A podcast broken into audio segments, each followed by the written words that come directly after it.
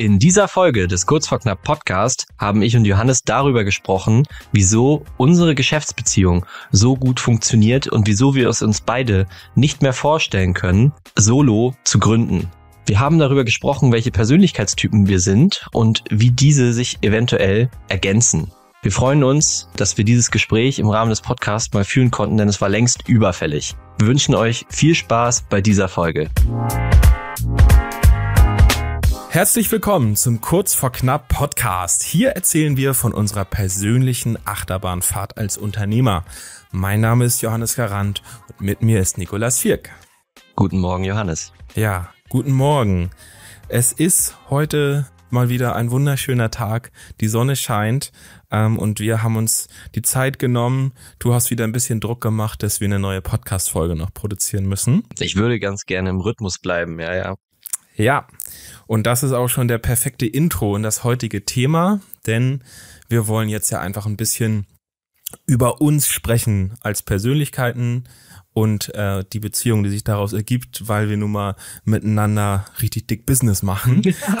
ja. Und äh, da hat das natürlich dann alles seine sein Gewicht. Und deswegen war das eine Idee, die schon lange auf der Ideenliste stand, da mal drüber zu sprechen. Und äh, heute schieben wir es mal ein, solange bis die nächsten Gäste wieder bei uns auftauchen. Speziell jetzt die Geschäftsführerbeziehung und das denke ich für den einen oder anderen auch sehr interessant, wie wir das sehen. Wir sehen bestimmt viele Dinge auch unterschiedlich. Mhm. Ähm, aber wir haben bestimmt auch äh, beide die Vorteile erkannt, ähm, die das hat, wenn ja. man gemeinsam gründet. Und mit Sicherheit gibt es auch Nachteile.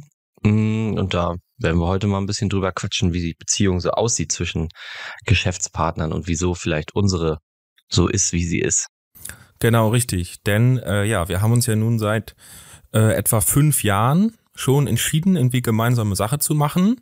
Und das ist ja eine Menge Zeit, wo man sich auch hätte anders entscheiden können an irgendeinem Punkt. Äh, vielleicht das alleine zu machen oder mit wem anders zu machen. Ist bis heute nicht passiert. Wenn das irgendwann mal so ist, ist es ja auch nicht schlimm, ist der Lauf der Dinge. Aber so bis jetzt äh, haben wir anscheinend beide viele Gründe darin gesehen, dass das sinnvoll ist, so wie es ist. Ja, es gab diesen einen Moment, wo wir da die Gewerbeanmeldung für die 4 Garant GBR gemacht haben. Ja. Ähm, wo der Typ im Gewerbeamt da in Lübeck hm.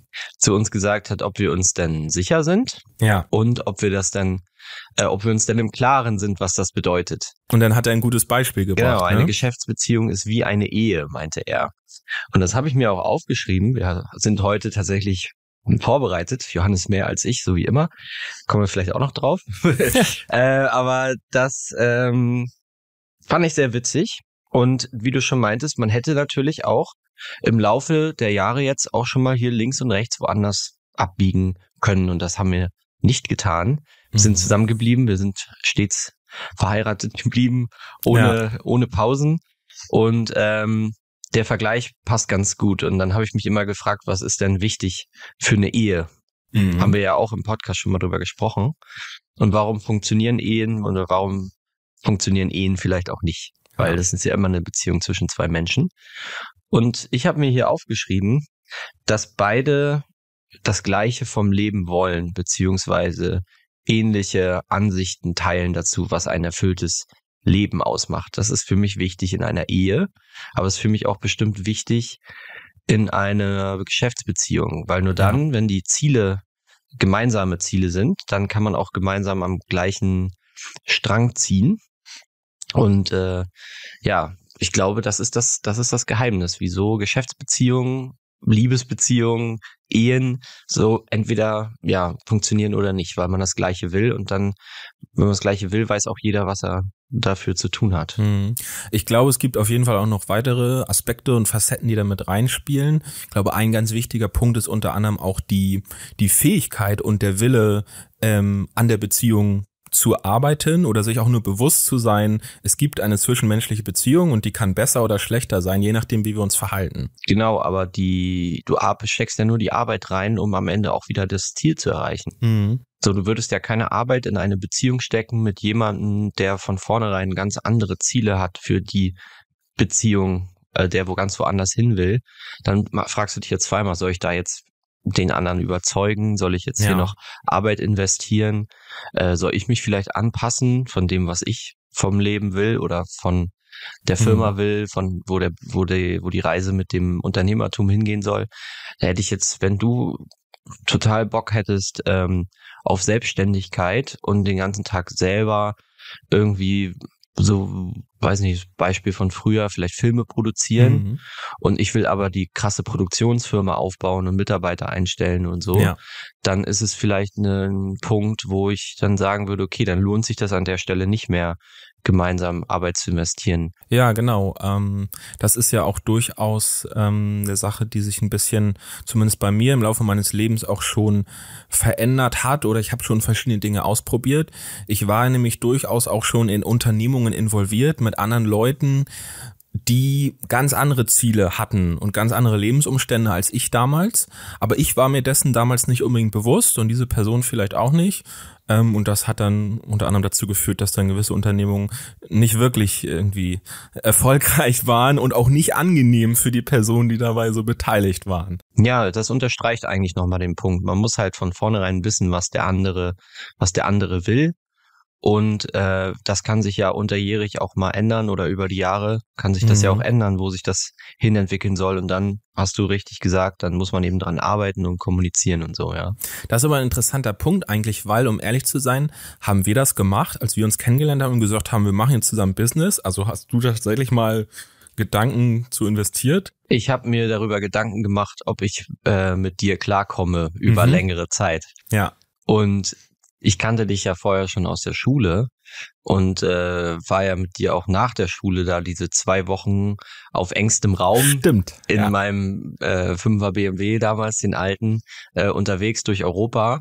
Und da gab es ja die ein oder andere Situation, die auch so ein bisschen kritisch war oder mhm. die ein oder andere Situation, die wo man wo wo Streit pro, vorprogrammiert war oder ja. so. Das hat mich eigentlich darin bestärkt, dass wir dass wir gut zusammen funktionieren und auch die Sache, wie wir über das FBA-Ding gesprochen haben, glaube ich. Also es mhm. war für uns beide der Weg hin zu, boah, krass, wir können irgendwie im Internet was machen, wir können physische Produkte erschaffen, Kunden kaufen das und irgendwie können ja. wir das alles von zu Hause machen und wir waren, wir hatten die gleiche Begeisterung und wir haben es aus den gleichen Gründen gestartet. Mhm. Also das mhm. Geschäftsmodell hat uns beide aus den gleichen Gründen fasziniert. Ja.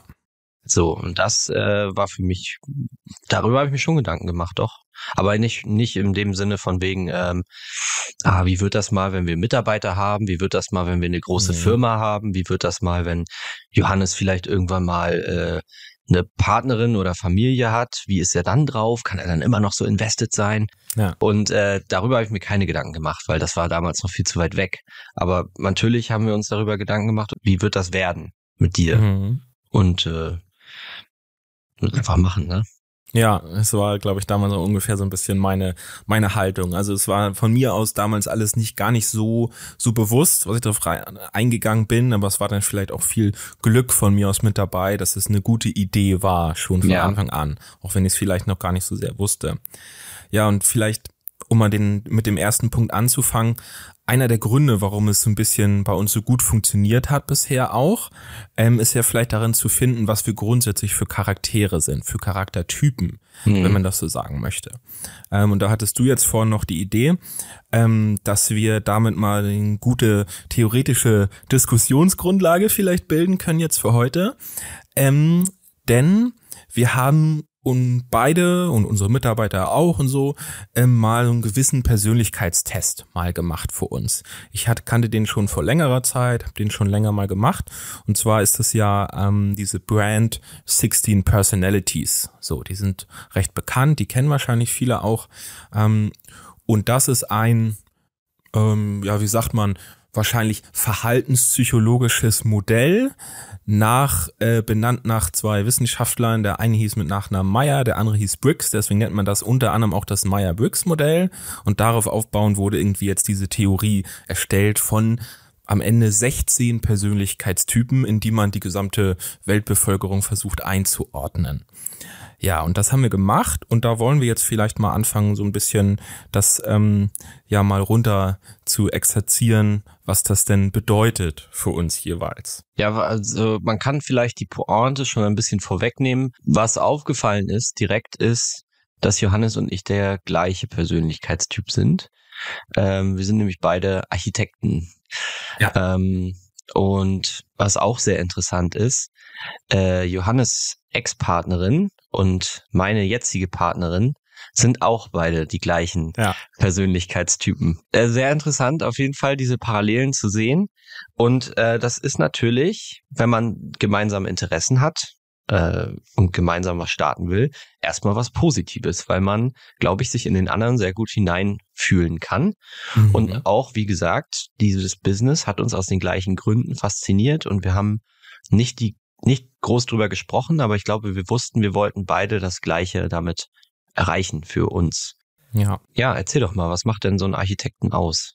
Ja, genau. Ich habe hier so diverse Notizen. Ne? Ich werde mal versuchen, das ein bisschen äh, ein bisschen zusammenzufassen.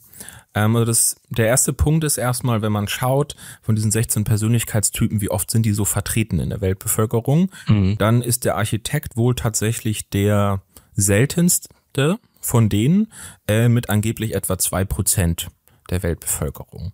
So, das ist schon mal ein interessanter. Die oberen zwei Prozent. genau. Das ist ein interessanter Fakt, nicht, weil ich denke, wir sind die oberen zwei Prozent, sondern was ein Glück, dass wir uns über den Weg gelaufen sind. Dass die Wahrscheinlichkeiten standen erstmal gar nicht so gut und sind auch generell nicht so gut, dass wir ähnliche Menschen kennenlernen, mit denen das auf der Ebene irgendwie zueinander passt. Und jetzt ist es so, diese Persönlichkeitsprofile äh, werden meistens nach äh, so fünf verschiedenen Oberkategorien zusammen gemerged. Das die sind diese Farben, ne? Die gehen ja irgendwie. Das ist ein anderes Modell. Das gibt's auch mit diesen vier Persönlichkeitsfarben. Das ist eine deutlich vereinfachtere Version davon.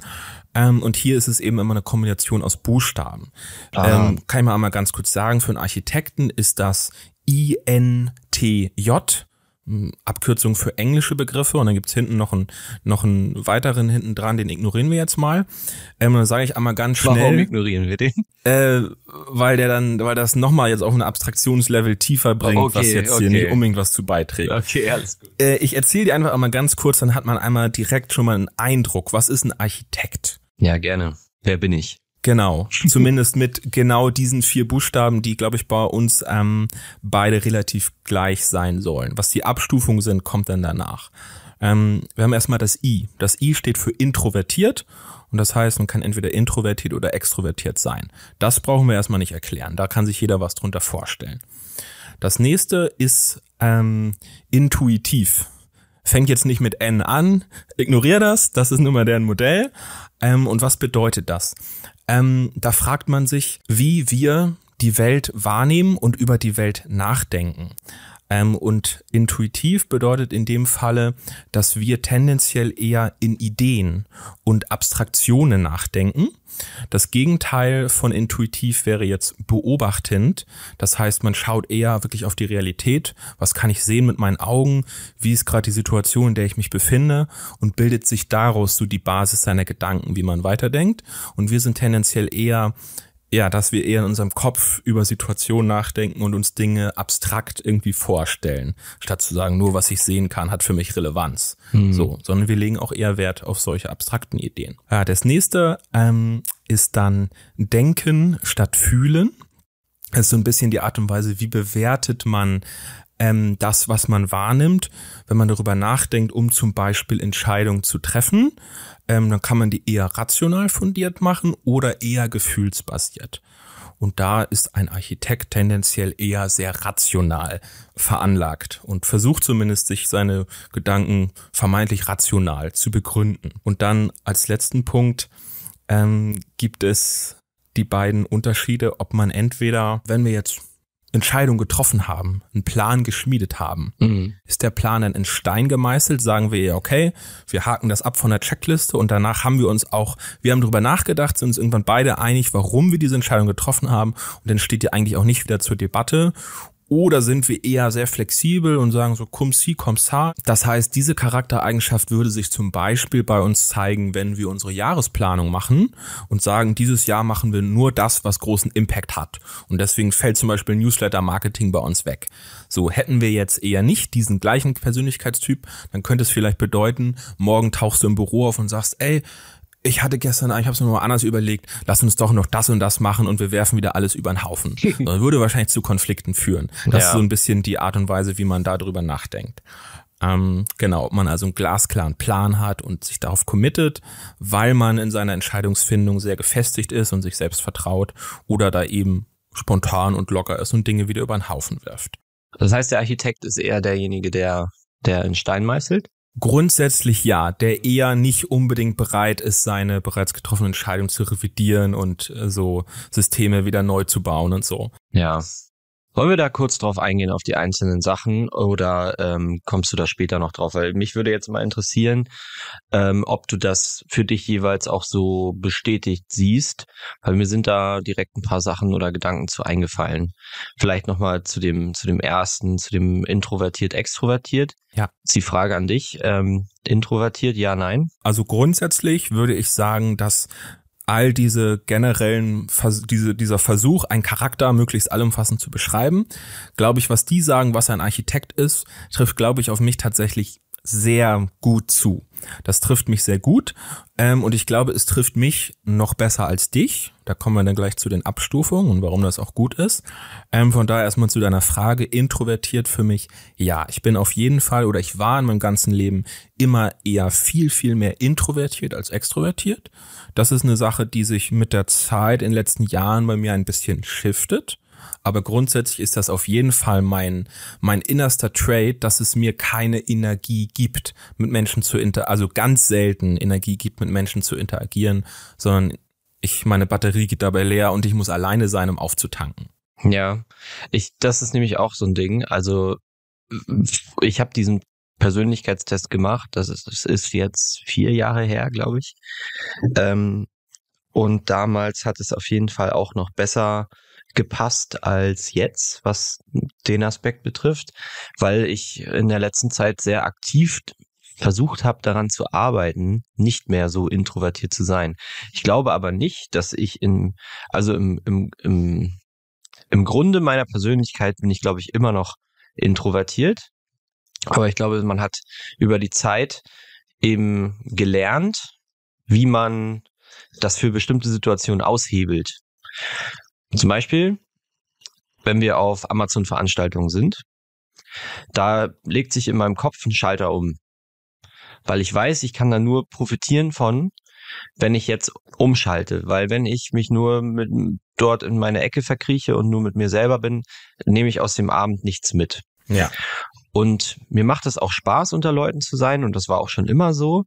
Aber die Fragen in dem Persönlichkeitstest, die darauf abzielen, rauszufinden, ob man eher in- oder extrovertiert ist, ähm, die lauten ja nicht irgendwie, gehst du, äh, gehst du gerne feiern oder bist du gerne mit Freunden hm. unterwegs, ähm, sondern geht's ja eher darum, wie du schon richtig gesagt hast, was gibt einem Kraft oder was gibt einem Energie oder was macht einem was beflügelt einen, was macht einem Freude, wie wichtig ist einem auch Anerkennung von außen und so. Und das ist nach wie vor so, dass mir, dass ich immer noch sagen würde, ich bin introvertierter Typ. Mhm. Gerade wenn ich irgendwo neu bin oder in irgendeine neue Situation geschmissen werde mit anderen Leuten, die ich noch nicht kenne. Mittlerweile ist es ja bei den Amazon-Veranstaltungen so, dass wir die Hälfte der Belegschaft ja, kennen. So, das hilft sehr. Das ist viel, viel einfacher geworden. Aber wenn du dich nochmal an unsere ersten Calls erinnerst mit anderen ja. äh, Mitgliedern von den Hackers jetzt zum Beispiel, also wir haben nie was gesagt. Wir haben mhm. einfach zugehört, für uns alles aufgeschrieben, was wir interessant fanden. Und ähm, von uns gab es nicht so viel Redebeiträge, weil wir haben als Architekten immer das Gefühl, glaube ich auch, wir hätten nicht so viel zu erzählen. So, mhm. wir wollen nicht raus mit unserer Meinung. Wir behalten ja. Sachen eher für uns und das würde ich nach wie vor auch für mich unterschreiben. Ja, ja, ist ein, ist ein guter Punkt. Ich glaube, oder ich, ich bin sehr zufrieden damit, dass wir beide ähm, daran arbeiten, uns daran auf jeden Fall zu verbessern ähm, seit einiger Zeit schon und dass sich auf jeden Fall die Erfolge auch dafür äh, schon nach und nach immer mehr einstellen. Wir sind da vielleicht beide ein bisschen auf unterschiedlichen Leveln gestartet. Ähm, das, glaube ich, für dich von Anfang an einfacher war und vielleicht auch sind das am Ende nicht nur Charaktersachen, dass vielleicht auch ich bin tendenziell ein bisschen nerdiger, ich habe auch nerdigere Hobbys, so als du vielleicht, und ähm, dann findet man vielleicht auch leichter ein bisschen eine Ebene. Ähm, und deswegen passt das ein bisschen auch zu meinem ersten Punkt, den ich auf der Liste habe, zu unseren beiden äh, Unterschieden und wie wir uns ergänzen in der Geschäftsbeziehung. Ähm, dass es nämlich so ist, du kannst auf jeden Fall besser auf neue Menschen und neue Situationen zugehen, als ich es aktuell kann. Ähm, aber dass ich introvert, introvertiert bin, bedeutet nicht, dass ich nicht äh, Wert lege auf persönliche Beziehungen ähm, und darauf, wie ich mit anderen Menschen umgehe, sondern ich lege sogar sehr viel Wert darauf, ähm, nicht nur, weil es irgendwie meine Überzeugung ist, dass man respektvoll miteinander umgehen soll und dass das für alle ein schöneres Leben auf dieser Welt ist, sondern auch, weil sich mittlerweile ganz klar gezeigt hat, was das für persönliche Vorteile einfach für Business und ähnliches bringt, wenn man gescheit miteinander umgeht ähm, und da eine gewisse, äh, gewisse Professionalität vielleicht auch äh, damit reinbringt. Und deswegen habe ich mir als ersten Punkt aufgeschrieben, ähm, wie unsere Beziehung Bene Benefit hat davon, wie wir beide sind, dass du sehr gut so ein Door-Opener sein kannst, um Menschen kennenzulernen, Communities kennenzulernen, Tipps zu bekommen. Ähm, das hilft mir auf jeden Fall häufig auch, weil ich irgendwie immer mit drin hänge, weil wir Geschäftspartner sind. Äh, und wenn dieses Intro erstmal gemacht ist, fällt es mir auch viel leichter, sich mit Menschen zu unterhalten, auf eine tiefere Ebene zu gehen, einen Podcast zu machen, unangenehme Fragen zu stellen, so. Und dann dann kann ich nachlegen, dann kann ich das rausholen, wo ich sage, ich bemühe mich ähm, und kann dann auch irgendwann auf die lockere Ebene kommen, wenn so ein bisschen dieser Opener schon kam. Ja, was du angesprochen hast mit dieser Professionalität, das ist, wie gesagt, ist, das zielt, glaube ich, auch auf das ab, was ich vorhin meinte, ähm, dass wir nicht unsere Persönlichkeit ändern, sondern wir versuchen daran zu arbeiten, wie wir damit umgehen und es eben gezielt auch hier und da mal versuchen auszuschalten und es uns dann äh, auch leichter fällt. Mm, und das ist auch eine Sache, die ich aufgeschrieben habe, ähm, die uns beide unterscheidet. Wie du schon gesagt hast, die Professionalität und der Umgang mit anderen Menschen ist auf jeden Fall sehr unterschiedlich, wie, wie du das handhabst und wie ich das handhabe. Ich glaube, wir sind beide, auch glaube ich typisch Architekt, äh, sehr harmoniebedürftig. Mhm. Ja. Wir sind nicht streitlustig und wir haben auch in unserer Freizeit keine Lust, ähm, uns irgendwie die ganze Zeit zu fetzen oder zu diskutieren oder ja. ähm, wir sind eher ja harmoniebedürftig. Wir wollen eigentlich, dass es uns und allen Leuten, mit denen wir zu tun haben, immer gut geht und sind sehr caring. Mhm. So wir kümmern uns um unsere Mitmenschen und so. Und bei mir zeigt sich das häufig darin, dass ich zum Beispiel, wenn das ist auch so ein Ding, wo es zwischen mir und meiner Partnerin immer wieder Stress gibt. Ähm, wenn sie private Probleme hat und mir mhm. davon erzählt, dann äh, nimmt mich das mit und dann versuche ich immer direkt Lösungen zu finden. Ja. Ich denke immer in Lösungen und das ist ein Ding, da kannst du sicherlich auch ein Lied von singen. Ähm, da gibt es häufig, äh, glaube ich, Probleme mit Leuten, die vom Persönlichkeitstyp her eher anders gestrickt sind. Die wollen nämlich, dass man ihnen zuhört. Die brauchen nur ein Ventil, um das mhm. mal irgendwo rauszulassen. Und ich denke die ganze Zeit, okay, sie erzählt mir von Problem A und ich suche jetzt Lösung XYZ, schlag ihr die vor, wir gehen das gemeinsam durch und dann wirst du den Weg finden, um dieses Problem zu lösen. Ja. Aber so funktioniert es halt nicht immer, aber so funktioniert es zwischen uns. Mhm. Wenn du mhm. mir erzählst, du hast das und das Problem, dann willst du von mir nicht hören, oh Johannes, das tut mir aber leid. Ja.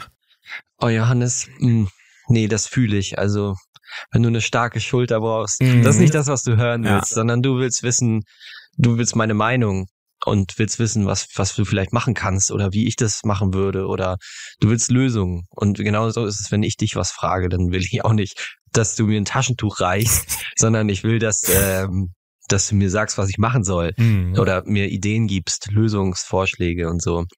Und äh, ja, wir sind da sehr auf einer Ebene, was das betrifft, glaube ich, wie wir, wie wir Probleme besprechen und so, nämlich lösungsorientiert. Trotzdem gibt's da auch große große Unterschiede auf jeden Fall. Ja, das ist übrigens auch, also spätestens das ist das erste Goldnugget, was ihr bitte mitnehmt aus der Folge für eure persönliche Beziehung oder so. Was ich, äh, ja, vor leider auch erst nach recht langer Zeit äh, diesen, diesen Mindset-Shift gehabt habe, dass äh, gerade Frauen so wahrscheinlich eher dazu tendieren, eben nicht die Lösungsvorschläge zu bekommen, wenn es ihnen schlecht geht, sondern sie wollen eben das Ventil, genau wie du es richtig gesagt hast, ähm, was in meinen, den ersten Beziehungen in meinem Leben ähm, ich nicht wusste und es immer zu Konflikten geführt hat, weil wenn es irgendwie schlecht geht, so, ich wollte immer ein guter Freund sein, immer mein Bestes gegeben, aber es Ja, war ja. leider nicht das, was gebraucht wurde am anderen Ende. Naja, das ist oft, man weiß dann selber nicht, was eigentlich los ist, weil man ja, man tut ja alles. Man Mhm. will ja sich drum kümmern und man so, man versucht wieder Harmonie herzustellen.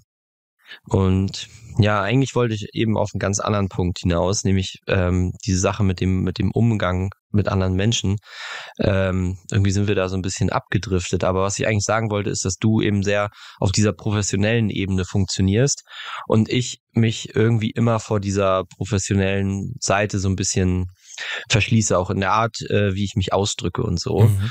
ähm, bin ich immer eher so auf der, äh, bin ich immer sehr umgangssprachlich, sehr auf dieser Kumpelbasis.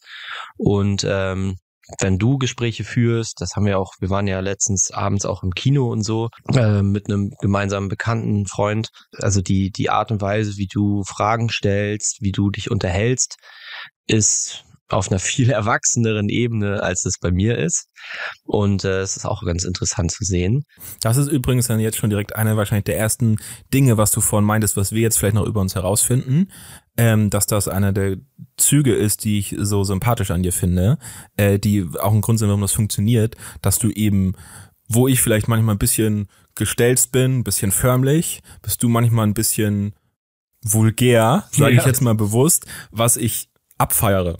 Was Ja. ich, also ich, häufig, wenn ich mich totlache, sind es genau solche Dinge, die du raus hast, die so voll um die Ecke kommen, die von mir aus ein bisschen kindisch sind, aber das ist genau das, was ich auch als Gegenpart manchmal brauche. Ja, aber Ja. umso geiler ist es auch, wenn man dann mit Johannes äh, seinen Mittagsspaziergang macht und es kommt eine kalte Windböe von vorne und er schreit in den Wind, äh, wo ist der Frühling? Und äh, das war gestern auf jeden Fall. Das sind so das sind so Sachen, da bricht es dann aus Johannes manchmal Ja. raus. Das ist sehr schön, sehr schön Ja. zu sehen. Generell bin ich aber eigentlich eher der, habe ich mir auch aufgeschrieben, der derjenige, der öfter mal rumschreit. Ich würde gerne noch mal, jetzt haben wir den ersten Buchstaben geklärt. Ich finde dies sehr interessant. Ich würde das gerne so ein bisschen als Struktur. Ich will Mhm. deinen Gesprächsleitfaden nicht kaputt machen. Nö, es gibt ihn auch noch nicht. Aber ähm, äh, ich würde gerne auch auf den zweiten Buchstaben eingehen und das ist äh, dieses Intuitive, ne? Genau, intuitiv versus beobachtend. Und das, da geht's ja darum, in Ideen zu denken, dass man, dass man abstrahiert. Und Ja. äh, das ist su eine super geile Eigenschaft, um Probleme zu erkennen, zu analysieren, Mhm. zu lösen und so. Und jemand, der vielleicht eher Beobachter ist, äh, der findet sicherlich auch Lösungen für seine Probleme, aber geht da anders ran oder ist da, ist da anders. Deswegen jetzt die, die Frage für dich, ist es ähnlich wie beim anderen, trifft es auf dich zu? Also intuitiv ja oder nein? Super doll, würde ich sagen, super hart. Hm, Wobei man vielleicht auch, ja, viel, ja, vielleicht ist es auch eine Mischung. Also ich bin schon sehr beobachtend. Ähm, ich, ich kann auch gar nicht anders, als meine, meine Umwelt konstant relativ doll zu scannen und aufzusaugen, einfach was ist um mich herum, ähm, um es dann irgendwie in äh, ein, einen größeren Plan einzubauen. Ja, die Frage ist halt, wie du beobachtest, ne? Also, du beobachtest, glaube ich, nicht wertend, sondern du beobachtest sachlich Tatsächlich. und du Hm. beobachtest auch nicht Personen, Emotionen, Gefühle, sondern vielleicht eher Strukturen, Kontext. Kontext. Wie soll man sagen? Also es ist schon eher so eine abstrahierte Art der Wahrnehmung, weil man schon, ähm, man versucht immer dieses System dahinter zu verstehen. Ja. Und es geht nicht darum, einfach nur, also wenn wir jetzt zum Beispiel in den Urlaub fahren würden und am, auf der linken Seite, wir fahren durch Frankreich durch oder so, und da ist ein Feld und da fährt ein fetter Mähdrescher, der Mhm. sieht übelst Hightech aus und so, Ja. dann würde meine Freundin vielleicht oder jemand anders, ähm, der nicht so tickt wie wir, würde vielleicht dann gucken und sagen, oh, sieht aber schön aus und guck mal, das Feld. Der Mähdrescher ist ja neu und der ist ja richtig schick und Ja. der glänzt und du dann direkt wahrscheinlich oder ich dann direkt, oh, wie funktioniert das? Also der fährt jetzt hier hoch und runter, meinst du, da sitzt einer drin? Ist das Mhm. computergesteuert? Wie macht er Ja. das? Und vor allem, wo fährt er dann hin? Wie wird das, wie wird das, also weißt du, so, solche, solche Sachen, dass wir halt versuchen, Dinge zu verstehen und ich glaube, der, der Unterschied zu dem beobachtenden Aspekt ist einfach, dass man, dass wir so ein bisschen so Emotionen und so rauslassen. Wir finden es einfach interessant, so Strukturen und Systeme zu checken. Ja. Das ist nur so, so eine Behauptung. Machen. Mhm. Ja, ich glaube, das ist schon eine ganz gute Richtung. Auch so ein bisschen diese Idee, dass ich vielleicht erstmal nur wahrnehme und bewerten tue ich später. Vielleicht auch deutlich, deutlich später, wenn ich es in ganz anderen, viel größeren Kontext irgendwie einbauen kann. Ob das jetzt Persönlichkeiten sind, irgendwelche YouTuber, die man sieht oder so, ähm, wo man dann teilweise auch, also wo ich glaube ich, schon grundsätzlich recht differenzierte Meinungen über Sachverhalte habe, was immer gar nicht so, so leicht ist, dann auch sich darüber abzustimmen, weil man tendenziell muss man einfach sagen, ich finde eine Sache gut oder ich finde sie schlecht, wir machen es oder wir machen es nicht. Und wenn dann viele Aspekte mit einfließen, dann, dann erfordert das auch, dass man, wenn man denn wirklich was Wichtiges gemeinsam entscheiden muss, dann muss man seine Meinung auch echt erklären. Übrigens eine Sache, die wir ganz gut machen und auch mit der Zeit immer besser gemacht haben, wie wir beide miteinander diskutieren. Also würdest du sagen, ja, intuitiv auf jeden Fall? Ja. Okay, und wie, wie siehst du es bei mir? Also bin ich auch intuitiv aus deiner Sicht? Ich könnte, ich würde es für mich auf jeden Fall auch unterschreiben. Die Sache ist nur, dass, wie soll ich sagen, es ist mir früher leichter gefallen, noch intuitiver zu sein. Mhm. Das ist, glaube ich, äh, hat sich auch ein bisschen, auch ein bisschen verändert, ähm, weil ich auch jetzt mehr, ich habe versucht, dieses, dieses ähm, harte analytische Denken so ein bisschen aufzuweichen mhm. und ein bisschen mehr andere Einflüsse auch in meine Gedanken und in meine Entscheidungen auch einfließen zu lassen. Aber ich glaube, unterm Strich stimmt es immer noch. Also es ist für mich immer noch zutreffend. Ja, würde ich definitiv auch so sagen. Ähm, und aber auch sagen, dass es eben bei dir ein bisschen auch mehr noch in die andere Richtung geht, dass äh, zum Beispiel du auch eher mal ähm, in Situationen auch mal am Ende dazu anregst, dass wir auch mal ein bisschen Fusch machen hier und da, wo es aber auch mal angebracht ist, da jetzt mal zu sagen, okay, wir machen jetzt hier mal einen Strich, dann machen wir so und dann ist das fertig. Dann denken wir nicht weiter drüber nach. Wo dann häufig dann in den Situationen ich dann auch merke, okay, hat er eigentlich recht. Müssen wir jetzt gar keine große Welle draus machen, ist jetzt gut so, Haken dran. Ja, es ist, glaube ich, auch allgemein die Art und Weise, ähm, da kommen wir vielleicht auch noch in dem, in dem, auf dem, bei dem nächsten Buchstaben dann dazu.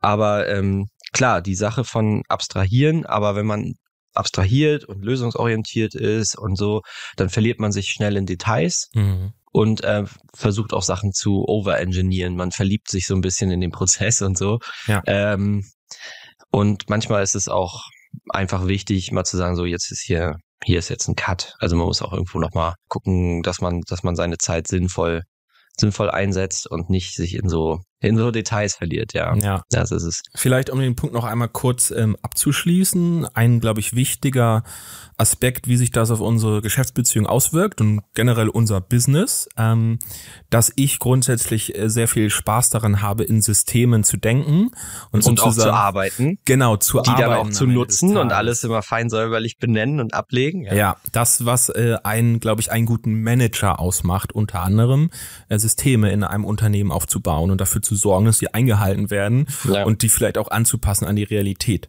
Eine Sache, die hat mir schon immer Befriedigung verschafft. Ja. Äh, Freue mich dann, wenn ein System gut funktioniert.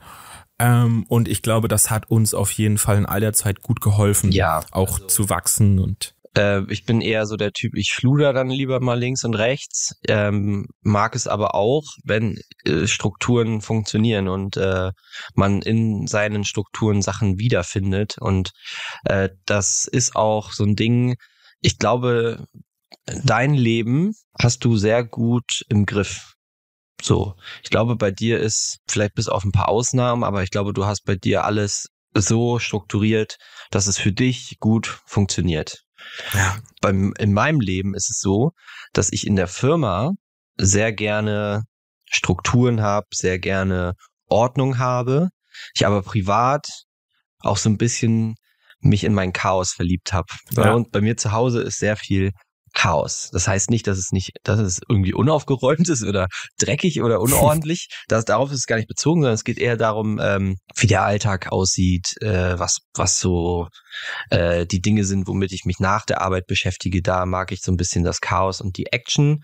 Und Johannes ist, glaube ich, eher, bei dir ist es eher so, dass du zu Hause das magst, wenn das auch da Strukturen folgt oder es relativ Wenn es routiniert. Routiniert ist, genau. Ich würde nicht sagen, dass wir beide sonderlich diszipliniert sind. Das habe ich mir auch mhm, aufgeschrieben. Habe ich auch. Ja. Wir sind beide nicht diszipliniert, sondern schon eher so ein bisschen opportunistisch und gucken auch mal ein bisschen links und rechts und wollen ja. auch mal immer ein bisschen wieder aus der Routine ausbrechen.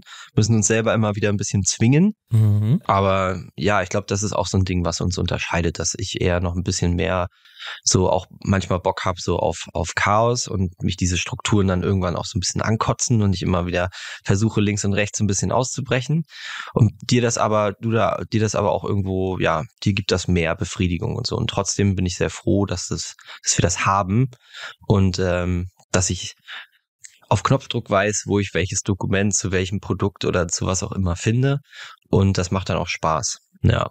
Ja, und da ist auch wieder genau richtig gut, ähm, dass wir uns da gegenseitig so die Waage halten, weil wenn man immer nur in ganz tollen Systemen unterwegs ist, ähm, dann fehlt halt irgendwo auch mal die Innovation, die mhm. das aufbricht und neue Potenziale freilegt. Und das ist dann irgendwie deine Rolle und so treffen wir uns dann irgendwie in der Mitte, dass es immer vorangeht, aber auch in, in geraden Bahnen vorangeht, wenn ja, man so sagen will. Das kann man so sagen. Ich glaube, der nächste Punkt, der nächste Buchstabe, was war das noch? Äh, thinking oder Feeling. Ja, okay. Das ist auch interessant. Das, da geht es, glaube ich, eher darum, so wie man, wie man Entscheidungen trifft und mhm. so, ne? Gefühlsbasiert oder ähm, rein rational und logisch und so. Ich muss sagen, ich bin, glaube ich, eher vom Typ her so ein bisschen cholerischer als du noch. Also was Emotionen betrifft, sowohl ins Positive als auch ins Negative, mhm. ähm, bin ich sehr so schnell so überschwänglich auch ein bisschen.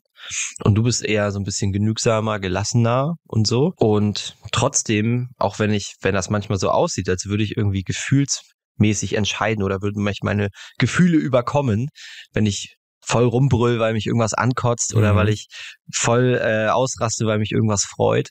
Ich glaube, Entscheidungen treffe ich, glaube ich, trotzdem immer noch rational und auch der Plan, für mein Leben, überhaupt, dass wir einen Plan für unser Leben haben. Ich glaube, das ist auch so ein Ding, was uns eint, dass wir gerne, ja, wir machen, ich, ich würde gerne einer Roadmap folgen, im Business, aber auch in meinem gesamten Leben. Würde ich gerne mhm. immer wissen, was ist der nächste Schritt. Was ist das größte, was ist das nächste ja. Ziel und was ist der nächste, was ist äh, der nächste Schritt dahin?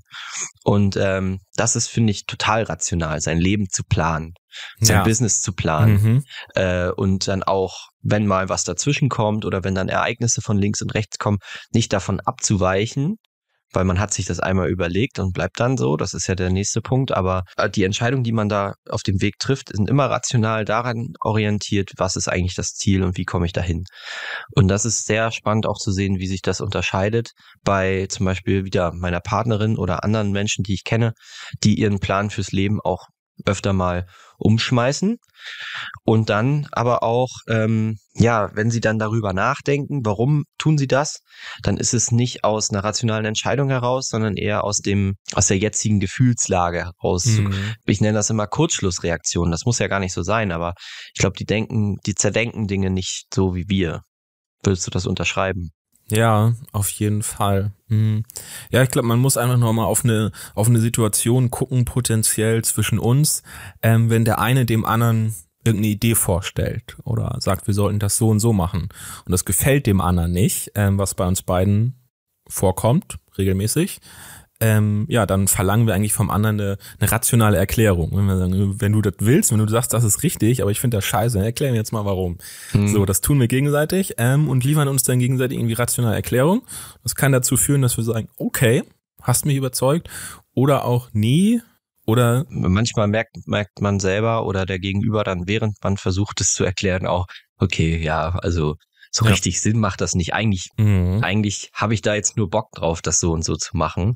Aber rational ja. erklären kann ich es nicht. Genau. Und dann wird die Entscheidung aber trotzdem rational getroffen, auch wenn das Gefühl dir vielleicht sagt, boah, ich hätte jetzt Lust, das so und so zu machen.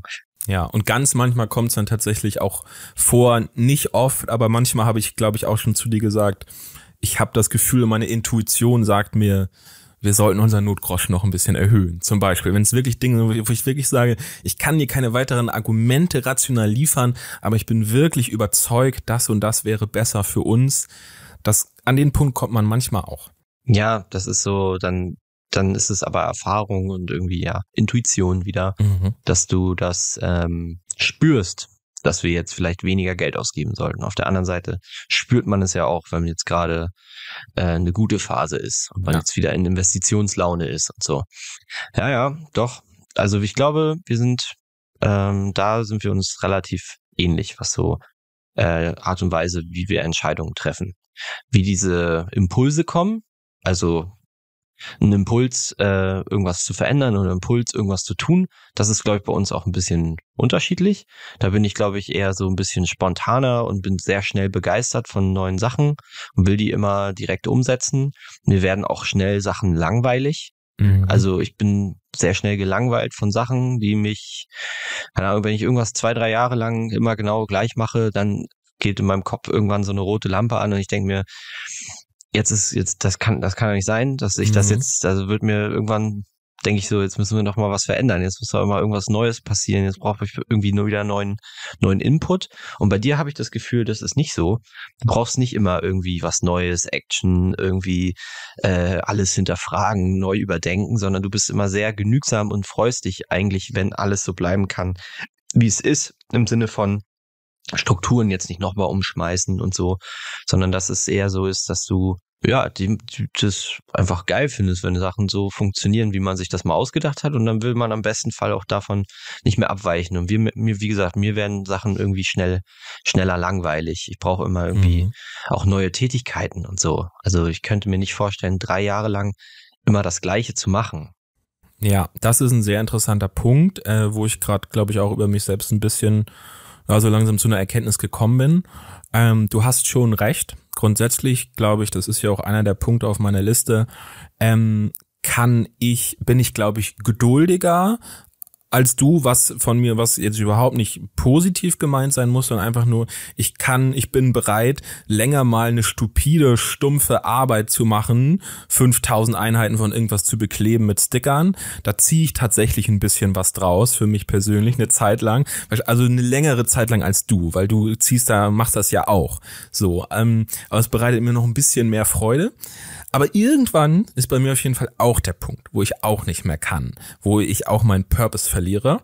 Ähm, und habe gerade auch so, so ein bisschen die, die Erkenntnis, ähm, wenn ich jetzt echt mal viele Jahre zurückschaue, so was waren so meine, meine Businesses, sage ich mal, wie lang sind die gelaufen, wie sind die gelaufen, dass ich jetzt gerade auch so merke, ja, also so alle zwei, drei Jahre wenn sich mein, mein, der Hauptzweck meines Lebens, mein Business in dem Moment jetzt nicht maßgeblich verändert, wird's mir auch irgendwann ein bisschen langweilig. Und muss man ehrlich sagen, so ein bisschen sind wir gerade bei unserem, oder bin ich, ich glaube, wir beide ähnlich an unserem Business an einem Punkt angelangt, wo uns das, was jetzt die letzten drei Jahre, sagen wir mal, Vollzeit genauso gemacht haben, etwa also mir fehlt so ein bisschen der Salz und Pfeffer dabei. Und deswegen äh, irgendwie, du redest auch immer davon, du willst was Neues machen und mh, mm, ja, bei mir kommt es auch immer mehr, diese Erkenntnis, dass ich so merke, ja, also wenn wir jetzt hier wieder einfach immer nur ein Produkt nach dem nächsten in unserer Nische weiter irgendwie auf den Markt werfen, ich stehe jeden Morgen auf, fahre ins Büro, das ist alles echt voll gut. Die Umstände hier sind toll. Also beschweren können wir uns nicht über unsere Umstände. Es ist alles geil. Viel Glück gehabt hier, ob unser Büro ist, alles Mögliche. Mm, aber es fehlt der Salz und Pfeffer irgendwann, auch mir ja, dieser, die, die Action einfach und die Abwechslung und dass man sich mal wieder irgendwelchen, ich will nicht sagen, dass es nicht challenging ist, was wir tun. Mhm. Ich glaube, wir fordern uns schon auch selbst heraus. Es ist nur einfach so, dass es alles, dass wir, glaube ich, auch beide sehr lernfreudig sind und uns Lernen ja. von neuen Sachen einfach Spaß macht. Und man muss leider sagen, wir lernen momentan nicht mehr viel dazu in unserem Mikrokosmos. Mhm. Wir könnten daraus natürlich ausbrechen und könnten natürlich aus unserer Marke das nächste Snox bauen. Dann müssten wir ein ganz anderes Skillset aufbauen. Mhm. Dann könnten wir auch wieder ganz uns mit ganz neuen Leuten austauschen, die ganz andere Expertisen haben, könnten wieder viel neue, viel, viel neuen Input sammeln, der uns persönlich befriedigt, weil wir wieder was Neues gelernt haben und unser Skillset krasser ist. Mhm. Das Problem ist nur, dass wir das gerade mit dem Business, wie wir es jetzt haben, nicht vereinbaren können. So wegen unseren strategischen kurz- bis mittelfristigen Zielen, die wir haben. Genau. Und, so sagt, ne? und auch so vielleicht ist die Nische oder die Marke, die wir aufgebaut haben, gar nicht dafür geeignet, um daraus jetzt das nächste Snox zu bauen. Ja. Ähm, vielleicht ist es gar keine. Also eine Möglichkeit wäre ja aus einer reinen FBA-Brand auf einmal eine D2C-Brand zu machen. Das ist ein ganz neues Geschäftsfeld Es funktioniert komplett anders und man müsste, es ist immer noch E-Commerce, das heißt, es wird uns wahrscheinlich liegen. Mhm. Ähm, so von den Sachen, wie wir denken und wie wir, was, die Erfahrungen, die wir jetzt schon haben, werden uns wahrscheinlich zugutekommen. Aber es ist trotzdem was komplett anderes. Und das wäre ja mal wieder eine neue Challenge. Das Problem ist, glaube ich, dass es mit unserer Marke nicht so funktioniert und auch ähm, gerade nicht so in unseren Plan passt, wie wir das eigentlich Vorhaben zu führen. Und bei mir ist es, wie gesagt, schon länger das Ding, dass ich dann immer wieder links und rechts überlege, ob ich mir noch ein Side-Project mhm. irgendwie aufbürde, ob ich noch irgendwas nebenbei mache, in Richtung, keine Ahnung, Airbnb-Vermietung oder ein Restaurant aufmachen oder äh, meine erste Eigentumswohnung kaufen als ja. Altersvorsorge. Irgendwas, wo ich mal wieder mit neuen Leuten in Kontakt komme, wo ich mal wieder irgendwie was mache, was ich vorher noch nie gemacht habe und Erfahrungen sammle. Und natürlich sagen dann alle immer, ja, momentan ist nicht die Zeit für Immobilien und so. Und gerade, oh ja, weiß nicht, ob das ein gutes Investment sind und die Bevölkerung schrumpft die nächsten Generationen, jedes, jede Generation um 20 Prozent und mhm. keine Ahnung. Und ich sage dann immer, das ist mir scheißegal. Es geht mir um die Erfahrung. es, also klar, ich will auch, dass das Investment Sinn macht und so, aber ich will einfach wieder mal was Neues lernen. So, mhm. und ich werde mich schon nicht auf den Arsch setzen, nur weil ich irgendwo eine Zwei-Zimmer-Wohnung für 60.000 in einem Block kaufe. Das wird mich nicht umbringen, selbst wenn die nicht funktioniert, ja. renditemäßig. So, also ich will ist neue Erfahrungen sammeln. So, und mal wieder irgendwie was machen, was mich voranbringt. Und ich glaube, das ist ähm, was, was du sicherlich auch spürst, aber diese Rationalität dich immer wieder so ein bisschen zurückholt oder? Also ich, ist es, ich, ich habe das Gefühl, dass du das immer so ein bisschen rational unterdrückst. Also sagst, das sind, das sind, das sind so Emotionen, das sind Gedanken, die kommen jetzt hoch. Aber nein, ich habe einen Plan. Ich bleib jetzt fokussiert. Das habe ich hier irgendwo auch aufgeschrieben.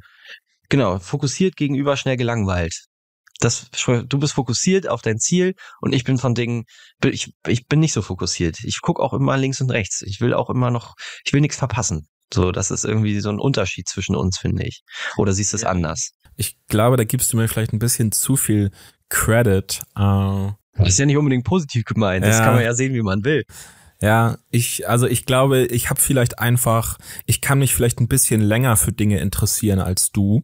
Ich glaube, meine Lunte ist vielleicht noch ein bisschen länger, bis es mich langweilt. Aber ich kann, würde nie, tatsächlich nicht behaupten, dass es bei mir eine bewusste Entscheidung ist, dass ich meine Langeweile jetzt beiseite schiebe und sage, na, wir müssen das jetzt noch, noch ein Jahr, das Business hier ordentlich. Also es ist nicht so, dass du dich, dass du dann so deinen Ideendrang und deinen Tatendrang aufgrund von rationalen Entscheidungen, die du getroffen hast, ein bisschen zurückhältst na gut, okay, ich glaube, ich, ja, ich glaube, ich weiß ein bisschen, wie du das, wie du das meinst. Ja, doch wahrscheinlich schon noch ein bisschen, bisschen mehr als du. Ich halte ihn auch zurück, aber mich kotzt es mehr an, dass ja. ich dass ich's machen muss. Ja. Ah, vielleicht ist das ist, glaube ich, der. Dann weiß ich, glaube ich, was du meinst. Ein bisschen der Unterschied an unserer Vergangenheit, sag ich mal.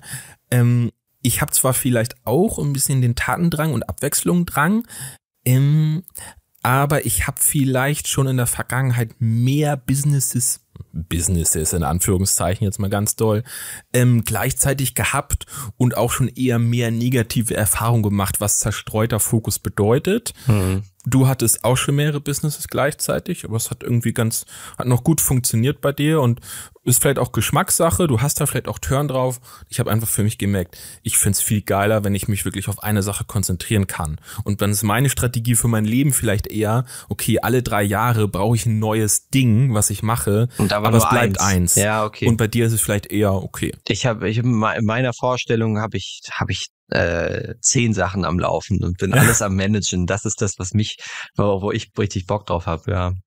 Okay, gut, dann haben wir den Buchstaben auch geklärt. Also wir sind ja. beide rational und äh, du wahrscheinlich ein bisschen mehr als ich. Ja. Was ist der letzte Buchstabe? Genau, da geht es um diese Idee, ähm, ob man sich einen glasklaren Plan macht und auch dabei bleibt, wie das einmal entschieden wurde. Wir haben uns das einmal gut überlegt und deswegen stehen wir hinter der Meinung oder ob man eher ein bisschen sprunghaft ist, auf veränderte Umstände eher drauf eingehen und sagt, na, machen wir es jetzt ein bisschen anders. Hm. Ja, wenn ich es für mich beantworten würde, ich glaube, ich bin schon, boah, ich brauche das. Vor allem brauche ich das privat. Das ist auch so ein Ding, womit, worum ich echt kämpfen muss, privat mhm. in meiner Beziehung, dass Sachen, die wir entschieden haben, dann auch so gemacht werden. Ja. Im Sinne von, wir haben gesagt, wir bleiben jetzt zum Beispiel in dieser Wohnung, weil die ist günstig und die ist trotzdem schön und zentral. Und wir haben hier alles, was wir brauchen. Solange wie meine Partnerin noch an diesen Standort gebunden ist, bleiben wir jetzt hier wohnen, weil dann können wir ein bisschen Geld sparen und dann können wir uns irgendwo anders äh, dann eine schönere Wohnung holen, wo wir dann aber auch wirklich langfristig wohnen wollen. Das war so ein Plan. Viele handfeste, rationale Gründe hast du gerade genannt. Ja. Also Kostensachen, dann äh, einmal die Sache, dass man innerhalb einer Stadt, dass sich das 90 Prozent der Zeit nicht lohnt, 100 Mal mhm. umzuziehen ähm, und solche Dinge. Und dass die Wohnung eigentlich alles bietet, was wir haben, plus ähm, dass sie, dass wenn man jetzt innerhalb des Ortes umzieht, dass es jetzt also keinen rationalen Grund gibt eigentlich, weil der Standort ist immer noch der gleiche. So, und du weißt ja selber, wir sind jetzt einmal halb, wir sind trotzdem umgezogen innerhalb dieses äh, der Stadt ähm, keine Ahnung, Luftlinie 500 Meter. ja. So, es macht halt, also hat in meinem Kopf überhaupt keinen Sinn gemacht. Ähm, der einzige Grund war halt, dass die Wohnung, die wir jetzt haben, größer ist, äh, noch besser zu unseren Bedürfnissen passt. Ja. Gerade auch als Raucher jetzt auch einen Balkon zu haben, den man nutzen kann, als meine Freundin gärtnert und macht und tut und pflanzt Pflanzen an und keine Ahnung, macht so Zeug. Äh, jetzt hat sie da so ein Hochbeet auf, auf der Dachterrasse stehen. Da kann sie jetzt, keine Ahnung, Gemüse pflanzen oder was sie da macht. Also mhm. es passt viel, viel besser zu uns jetzt als die vorherige Wohnung. Trotzdem rein rational hätte ich das lieber nicht gemacht. Und ich musste da wirklich äh, lange mit mir kämpfen, dass ich sage, okay, dann machen wir das. Dann ziehen wir mhm. jetzt um. Es gab ein, zwei rationale Gründe auch, die auch gegen die alte Wohnung gesprochen haben, wo, ja, und das sind so Sachen im, im Privaten ist mir das super wichtig, dass wenn ich sage, wir wollen, ich will in zehn Jahren Millionär sein und ich will in zehn Jahren mir keine Gedanken mehr machen müssen um X, Y, Z, äh, dann muss ich dafür in diesen zehn Jahren das und das tun und dann mache ich das auch. Und wenn ich, wenn, wenn das eben eine Beziehung einschließt, zwischen uns beiden zum Beispiel, eine, eine Geschäftsbeziehung, wenn du da mit drin bist, dann erwarte ich, dass wir uns über die Ziele klar werden und das dann auch gemeinsam machen. Und davon nicht mehr abweichen. Und genauso auch mit meiner Partnerin. Ich will was entscheiden, mit ihr gemeinsam natürlich, will jetzt hier nicht den Diktator machen, aber wenn wir sagen, wir wollen das beide, dann wollen wir es, dann muss es auch so passieren. Und das äh, funktioniert privat, weil sie vom Typ her ganz anders ist als du nicht so gut wie im Business, wo wir beide zusammen Entscheidungen treffen und dann wird das auch genauso gemacht. Ich glaube, die Jahresziele sind ein gutes Beispiel. Wenn du dich erinnerst, mhm. Jahresziele 2022, am Ende des Jahres sind wir die durchgegangen und das, wurde, das war der Plan für das Jahr und es wurde gemacht. Ja. Es gab vielleicht links und rechts ein paar Sachen, die nicht geklappt haben, aber man hat es, man hat sich entschieden und man hat es genauso getan. Und das äh, gibt mir super viel. Planungssicherheit ist mir super wichtig. Ja, kann ich genauso ähm, unterschreiben, dass wir da, glaube ich, beide was, was draus ziehen. Ähm, übrigens dann, by the way, ne, wir haben jetzt ja erstes Quartal ist jetzt so gut wie rum äh, und Stichwort Jahresziele äh, prüfe ich ja auch monatlich für unser Geschäftsführer-Meeting, bereite ich das da einmal auf. Wie stehen wir, weit sind wir? Sieht sehr gut aus. Wir haben, wir haben ganz gut unsere Disziplin dieses Jahr schon gehalten, uns auf das zu fokussieren, was wir auch wollten. Ja. Das mal so, so am Rande. Sehr gut. Ja, ich glaube, das ist, erstmal so ein bisschen zu diesen, zu diesen äh, vorgegebenen Punkten. War es das erstmal? Ähm, und dann können wir jetzt so ein bisschen gucken. Wir haben beide noch so verschiedene jetzt so äh, gemischte Notizen so zueinander, was uns so eingefallen ist, vielleicht gewisse Situationen, an die wir irgendwie gedacht haben. Und können wir vielleicht das so ein bisschen jetzt nochmal durch, durchgehen. Mhm. Ja, ich hatte einen Gedanken gestern. Und zwar äh, werden Geschäftsführer als Persönlichkeiten immer häufig als Narzissten mhm. äh, beschrieben oder andersrum. Wahrscheinlich sind viele Narzissten in einer Geschäftsführer- oder Managerrolle, in der sie Kontrolle auch über andere Leute haben. Narzissten sind ja sehr egoistisch mhm. und ähm, mm, gönnen nicht so wirklich, sind miss missgönnerisch, so wollen, sehen halt ihren eigenen Erfolg, ihr eigenes Vorankommen wichtiger als das vielleicht von anderen Leuten. Ja. Jetzt sind wir nun beide Geschäftsführer. Mhm. Und wenn wir beide Narzissten wären, würde das, glaube ich, nicht so gut funktionieren. Das ist die Frage, siehst du bei dir egoistische Pen Tendenzen? Das ist eine sehr gute Frage. Das ist nämlich genau ein Punkt, den ich hier auch stehen habe. Ich habe das äh, mal das Wort Machthunger benutzt in meinen Notizen. Wie ist geiles, unsere geiles Wort? Gibt's das überhaupt? Machthungrig? Doch, ja, bestimmt. Schon irgendwie, ne? Also das das Bedürfnis irgendwie danach, sich persönlich irgendwie hervorzutun. Wie ist das denn bei uns beiden so? Äh, meine Einschätzung war jetzt erstmal, dass wir grundsätzlich, glaube ich, ein ähnliches Maß haben an diesem äh, ja, macht Hunger, persönliche Profilierung, irgendwie dafür wertgeschätzt zu werden, für was man auf die Beine stellt. Der Proaktiv-Podcast würde sagen, das Streben nach Bedeutsamkeit. Ja, genau das ist es nämlich. Ich glaube, sind wir recht ähnlich. Ähm, und es ist, glaube ich, nicht, ja, nicht übermäßig ausgeprägt bei uns. Ähm, zumindest nicht so, dass es bei uns irgendwie irgendwie kollidieren würde. Also wir haben zum Beispiel, glaube ich, nie also wir haben auf jeden Fall nicht drüber diskutiert und ich habe auch nicht drüber nachgedacht, jetzt zum Beispiel bei unserem Podcast mal, wer ist, wer ist der Erste, den man hört bei am Anfang jeder neuen Folge? Könnte man sagen, das ist, hat einen, einen großen Einfluss darauf, wer so ein bisschen mehr Personal Branding abbekommt, wen man assoziiert. So dass also jemand, ein Narzisst würde da, glaube ich, definitiv über diese Frage nachdenken und vielleicht dafür Sorge tragen, dass er der Erste ist. Ähm, so, und bei uns ist es zufällig, ich mache irgendwie das, den, den Introspruch von jeder Folge, aber davor machst du nochmal diese Zusammenfassung. So, es ist für mich völlig fein, so wie es ist. Es hat sich einfach so ergeben, ne? Es genau. ist halt einfach überhaupt nicht geplant gewesen und das zeigt auch die, die, die Relevanz, die das für uns hat, nämlich nicht so eine hohe. Ich glaube, genau. wir sind beide, ähm, wir haben, sind beide, um nochmal, da kommen wir wieder auf den Punkt, wir wollen beide das Gleiche vom Leben. Wir wollen beide was erreichen. So, und wir definieren was etwas erreichen ähnlich. Das ist zum einen monetärer Erfolg, das ist zum anderen aber auch ähm, diese Arbeit an einem selbst, äh, sich selber formen, ähm, neue Dinge lernen, neue Skills. Also irgendwo am Ende des Tages wollen wir beide in, irgendwann ins Grab fallen und wollen, dass die Leute und die Nachwelt ähm, ein bestimmtes Bild von uns hat. Ja. So, das ist, das war ein erfolgreicher junger Mann, oder hoffentlich, wenn du umklippst, dann ein alter ja. Mann. Ähm, das war ein erfolgreicher Kerl. Äh, der hat das und das erreicht in seinem Leben und der hat immer zu dem gestanden, was er gesagt hat.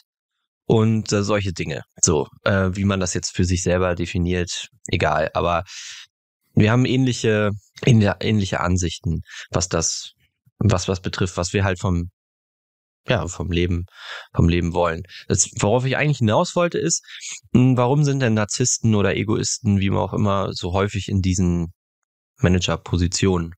Oder was können die denn gut?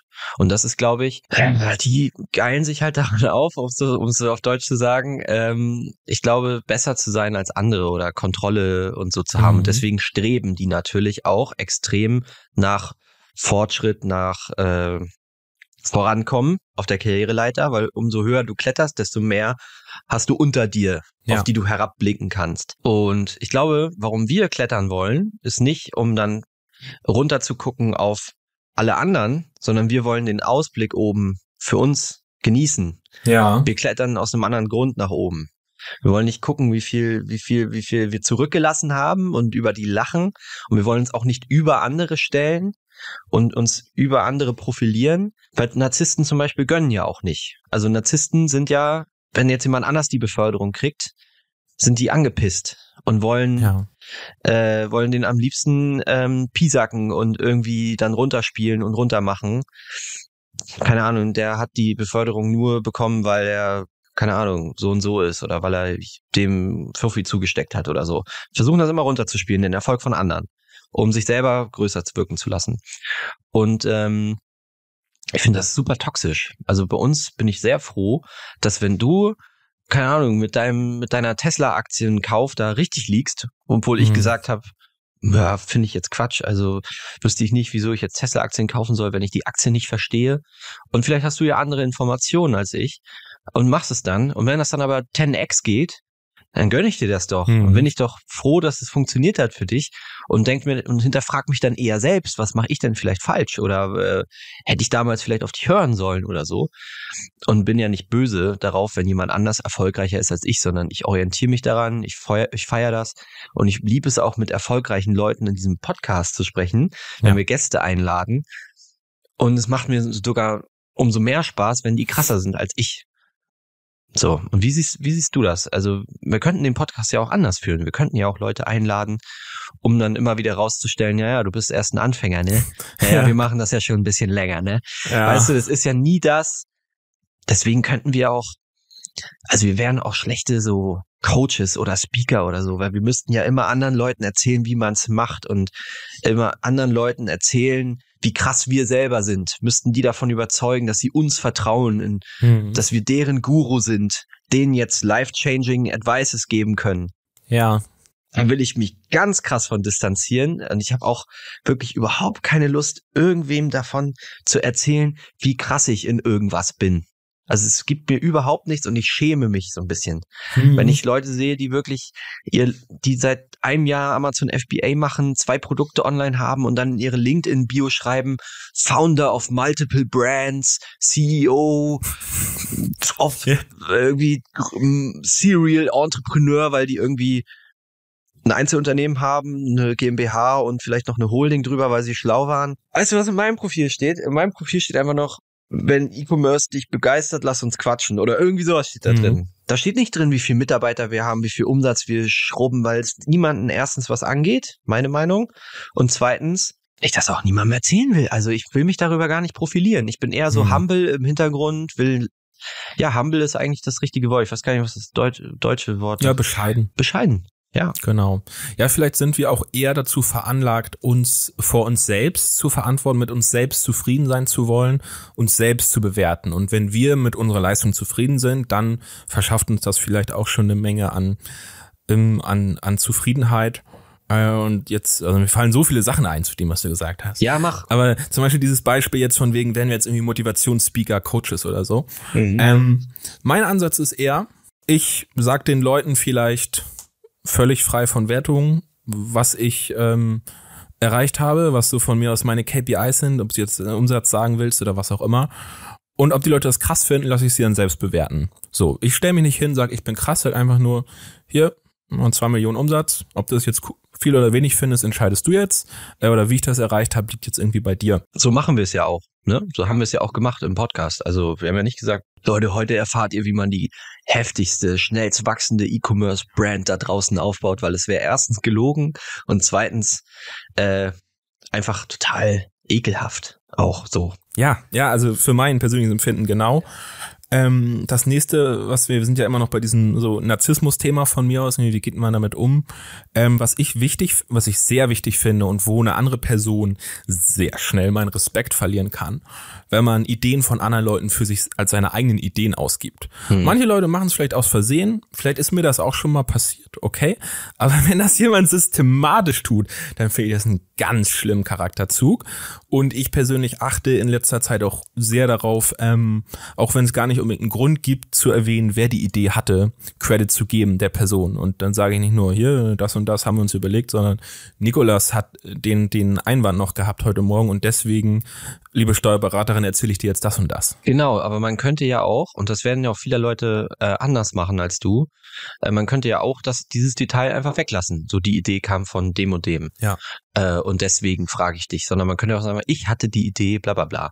Ähm, und das zeigt eigentlich, dass wir schon in der Art und Weise, wie wir, wie wir sind und wie wir auch mit anderen Leuten interagieren und so, wir wollen uns eigentlich nicht in den Vordergrund stellen. Wir sind mhm. eigentlich keine, keine Narzissten. Und ich finde das auch sehr gut. Trotzdem sind wir Egoisten. Das sehe ich schon so ein bisschen ja. so, weil wir oft für unseren eigenen Vorteil handeln. Das muss ich nicht unbedingt widersprechen, auch mit dem harmoniebedürftig und so. Wir können harmoniebedürftig sein mit unseren Mitmenschen mhm. und so. Wir wollen aber trotzdem ähm, immer unseren Dinge zu unserem eigenen Vorteil lenken. Und das sehe ich bei dir genauso wie bei mir. Das ist schon so. Wir sind schon Egoisten. Ist auch gesund. Jeder Mensch sollte ähm, auch darauf achten in seinem Leben, dass er sein Leben zu seinem eigenen Vorteil lenkt. In einem gewissen Maß. Mhm. Immer. Aber ich glaube auch gerade diese Harmoniebedürftigkeit ist auch, äh, kommt auch aus egoistischen Motiven. Also wir wollen ja anderen Leuten helfen, auf Deutsch gesagt, damit sie uns nicht mit ihren Problemen belasten. Wir wollen Sachen lösen für die Person, um ihr zu helfen, wir sind, glaube ich, auch hilfsbedürftig, äh, hilfsbereit und so weiter und so fort. Ich glaube, wir beide. Äh, wir lassen auch niemanden im Regen stehen, wenn er uns irgendwie um Hilfe bittet. Aber wir haben auch immer einen egoistischen Hintergedanken oder immer auch irgendwo ein egoistisches Motiv. Wir machen mhm. das nicht aus Luft und aus, wir leben nicht von Luft und Liebe in dem Sinne. Ja. Wir, wir sind nicht, wir sind keine, wir wollen nicht alle pleasen. So, mhm. wir haben, wir müssen auch nicht mit jedem immer sympathisch sein. Das ist auch so eine Sache, die ich an dir liebe. Dass mhm. du mir auch einfach mal sagen kannst, nee, diejenige, diejenige Person, den Typen da, das und das äh, Video, der und der YouTuber, den finde ich scheiße. Und wenn er mich, wenn ich den auf der Straße treffe, sage ich ihm das zwar nicht ins Gesicht, aber ich, weil ich weiß, was ich gehört, sondern mhm. aber dann brauche ich auch nicht irgendwie mit dem anbandeln oder irgendwie Arschlecken oder so. Ja. Äh, dem, weil ich den Kacke finde. Und das, sind, das ist was, was ich, was wir beide haben, aber was ich an dir auch sehr mag, dass du das eben auch hast, dass man eben nicht jeden mögen muss und auch andersrum, dass uns nicht jeder mögen muss. So, dass mhm. ich mir überhaupt nichts, also wenn irgendwer morgen sagt, ich finde die scheiße, oder hier irgendwer den Podcast hört und sagt, was ist das für ein unsympathischer Vogel, es juckt mich überhaupt nicht. So, weil ich wer weiß, ich bin mit mir selber im Reinen. So, das ist, glaube ich, ein, ein Ding, das ich sehr, sehr gut finde an, an, an dir auch, so wie du als Mensch bist. Dass nämlich die Meinung von außen dir nicht komplett egal, aber dass es dich, äh, dass du dich an dir selber misst, an deinen eigenen Maßstäben und du dir das nicht ja. aufzwingen lässt, wie du dich selber bewertest, deine Leistung mhm. bewertest, sondern das ist dir selbst überlassen. Ja, ist äh, auch übrigens eine Sache, die, die ich mit der Zeit lernen musste und nach wie vor lerne. Ähm, ich habe grundsätzlich gebe ich schon oder sagen wir mal so, die Meinung von anderen Leuten, was andere Leute sagen, löst schon Emotionen mehr aus. Auch wenn ich rational sage, es hat eigentlich keinen, ich muss nur mir selber gegenüber verantwortlich sein, mit mir zufrieden sein, aber es löst trotzdem was aus. Dann versuche ich auch nach und nach immer mehr das beiseite zu schieben, weil es ja niemandem was nützt. Eigentlich kann da nur was Schlechtes bei rauskommen. Zum Beispiel jetzt haben wir unseren Podcast bei YouTube hochgeladen, seit neuestem, ne, Folgen, abonnieren und so. Ähm, und wenn du auf YouTube bist, klar, kommen da irgendwann Hater-Kommentare. Ist nur eine Frage der Zeit. So, ganz früher hatte ich ja schon meinen YouTube-Kanal vor vielen, vielen Jahren. Gibt es natürlich auch Leute, die sagen, was für ein Scheiß-Tutorial, hat nicht geklappt, du Idiot, was, was soll die Scheiß-Mucke? So, also ganz viel ist halt Standard. Und das trifft dann erstmal sehr. Ne? Muss man abhärten und einfach sehen, ja, okay, es gibt, es gibt sieben, mehr als sieben Milliarden, ich glaube mittlerweile sogar acht Milliarden Menschen auf der Welt schon. Die, man kann nicht von allen gemocht werden, muss man irgendwie seinen Weg finden, damit umzugehen. Ja, wie gehst du denn damit um, wenn dir jemand sagt, dass das, weil ich habe es auch noch auf dem Zettel, wie gehst du denn äh, damit um, wenn dir jemand widerspricht, wenn jemand nicht deiner Meinung ist oder wenn jemand dich einfach kacke findet? Also, äh, mhm. wie ist denn das mit Konflikten? Bist du konfliktbereit? Bist du dann deine, deine Bandagen aus und bist ready to fight? Oder bist du eher so, der Klügere gibt nach, ich gehe jetzt nicht drauf ein, ich werde jetzt nicht äh, mit dem krass argumentieren, weil ich weiß, der ist sowieso zu sehr von sich überzeugt, dass er meine Meinung annehmen kann. Wie bist du so drauf? Weil ich finde das sehr wichtig als Geschäftsführer und auch in, mhm. einer, in einer, Partnerschaft, ähm, wie man Konflikte angeht. Wie wir Konflikte miteinander lösen, haben wir ja eigentlich schon angesprochen. Ja. Aber mir geht's jetzt eher darum, wie, wie reagierst du bei anderen Leuten? Mhm, das ist ein guter Punkt. Ähm, für mich hängt das, glaube ich, sehr stark davon ab, wie viel Sinn ich sehe in der Konfrontation ähm, und in der, in der Aussage des anderen in dem Moment. Ähm, wenn ich mir zum Beispiel nicht denke, oh ja, da, da an der Kritik oder selbst wenn es eine Beleidigung einfach ist, nur die recht plump ist. Aber wenn ich daran Punkt sehen kann, äh, wo ich vielleicht über mich selbst nachdenken muss, dass da irgendwas genannt wird, was ich selber noch nicht erkannt habe, dass da vielleicht was Wahres dran ist, dann bin ich da durchaus offen äh, und kann da vielleicht auch in den Diskurs gehen und versucht dann irgendwie daraus was zu ziehen.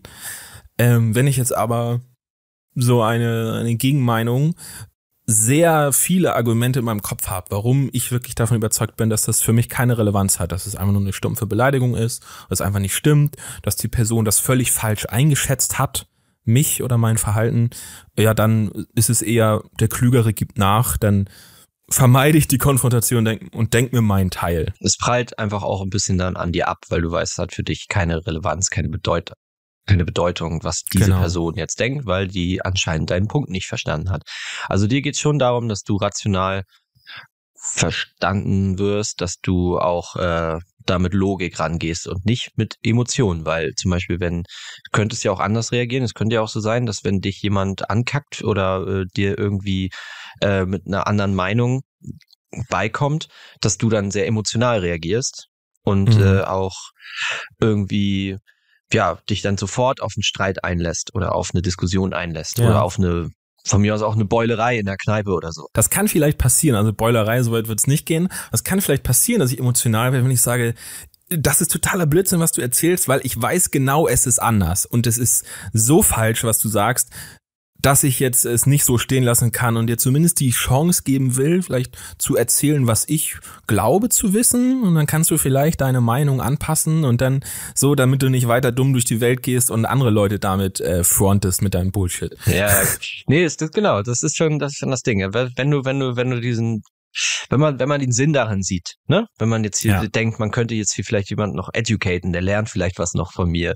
Auch ein bisschen eingebildete Haltung, aber manchmal ist es ja so, dass man so Konflikte, Konflikten aus dem Weg geht, weil man jetzt einfach auch harmoniebedürftig ist und einfach keinen Bock hat, jetzt hier schon wieder dem Nächsten seine Meinung zu erklären und den, aber wenn man wirklich einen Punkt hat und wenn man wirklich überzeugt von etwas ist, dann steht man dafür auch ein. Ja. Ich habe das ganz oft mit so Leuten, ähm, die, wo, wo es so um Politik geht und so. Ganz mhm. schlechtes Thema für Familien und ja. Feiern. Ganz, ganz eklig. Ähm, nicht, weil ich jetzt irgendwie eine krass radikale Meinung habe, sondern weil ich mir dann immer auch viel so Stammtischgelaber reinziehe, äh, ja. äh, reinziehen muss. Und da bin ich zum Beispiel mittlerweile auch so, dass ich da überhaupt nichts mehr zu sage, sondern dass ich eher sogar noch den Leuten versuche zuzustimmen, auch wenn mhm. ich vielleicht anderer Meinung bin. Ähm, und dann immer nur so ein bisschen mein, mein Twist reinbringe. So, also mhm. ich sage, ja, du hast recht, das Problem sehe ich auch. Die Schlussfolgerung, die du daraus ziehst, ist nicht so meins. Keine Ahnung. Ähm, und das ist so mein Weg, wie ich jetzt mittlerweile so mit Konfrontation umgehe, wenn Leute andere Meinungen haben als ich oder mich ob obviously angreifen wollen mit irgendwas, dass ich dann einfach eher so einen Gang zurückschalte. Früher wäre das nicht so gewesen. Früher habe ich mich mit jedem gestritten, habe mhm. meine Meinung um jeden Preis durchsetzen wollen. Und wenn du es anders siehst, bist du dumm. eine andere Möglichkeit gibt's nicht, weil ich bin der Schlauste, ich weiß alles, ich kann alles und äh, du hast Lack gesoffen, wenn du das nicht siehst. So, weißt du? Äh, und das ist mittlerweile anders und das finde ich auch gut so, dass es so ist. Und andere Leute würden jetzt vielleicht sagen, ja, das ist aber eine, da geben wir irgendwie klein bei. Oder zum Beispiel, meine Freundin kann das nicht. Wenn die, äh, wenn die eine andere Meinung hat zu irgendwas, die, äh, was sie jetzt irgendwie um ethische Werte geht oder um irgendwie, ja, von mir aus auch Politik oder so Sachen, die sie emotional catchen, dann muss sie, das kann sie nicht so stehen lassen, dass jemand eine andere Meinung hat.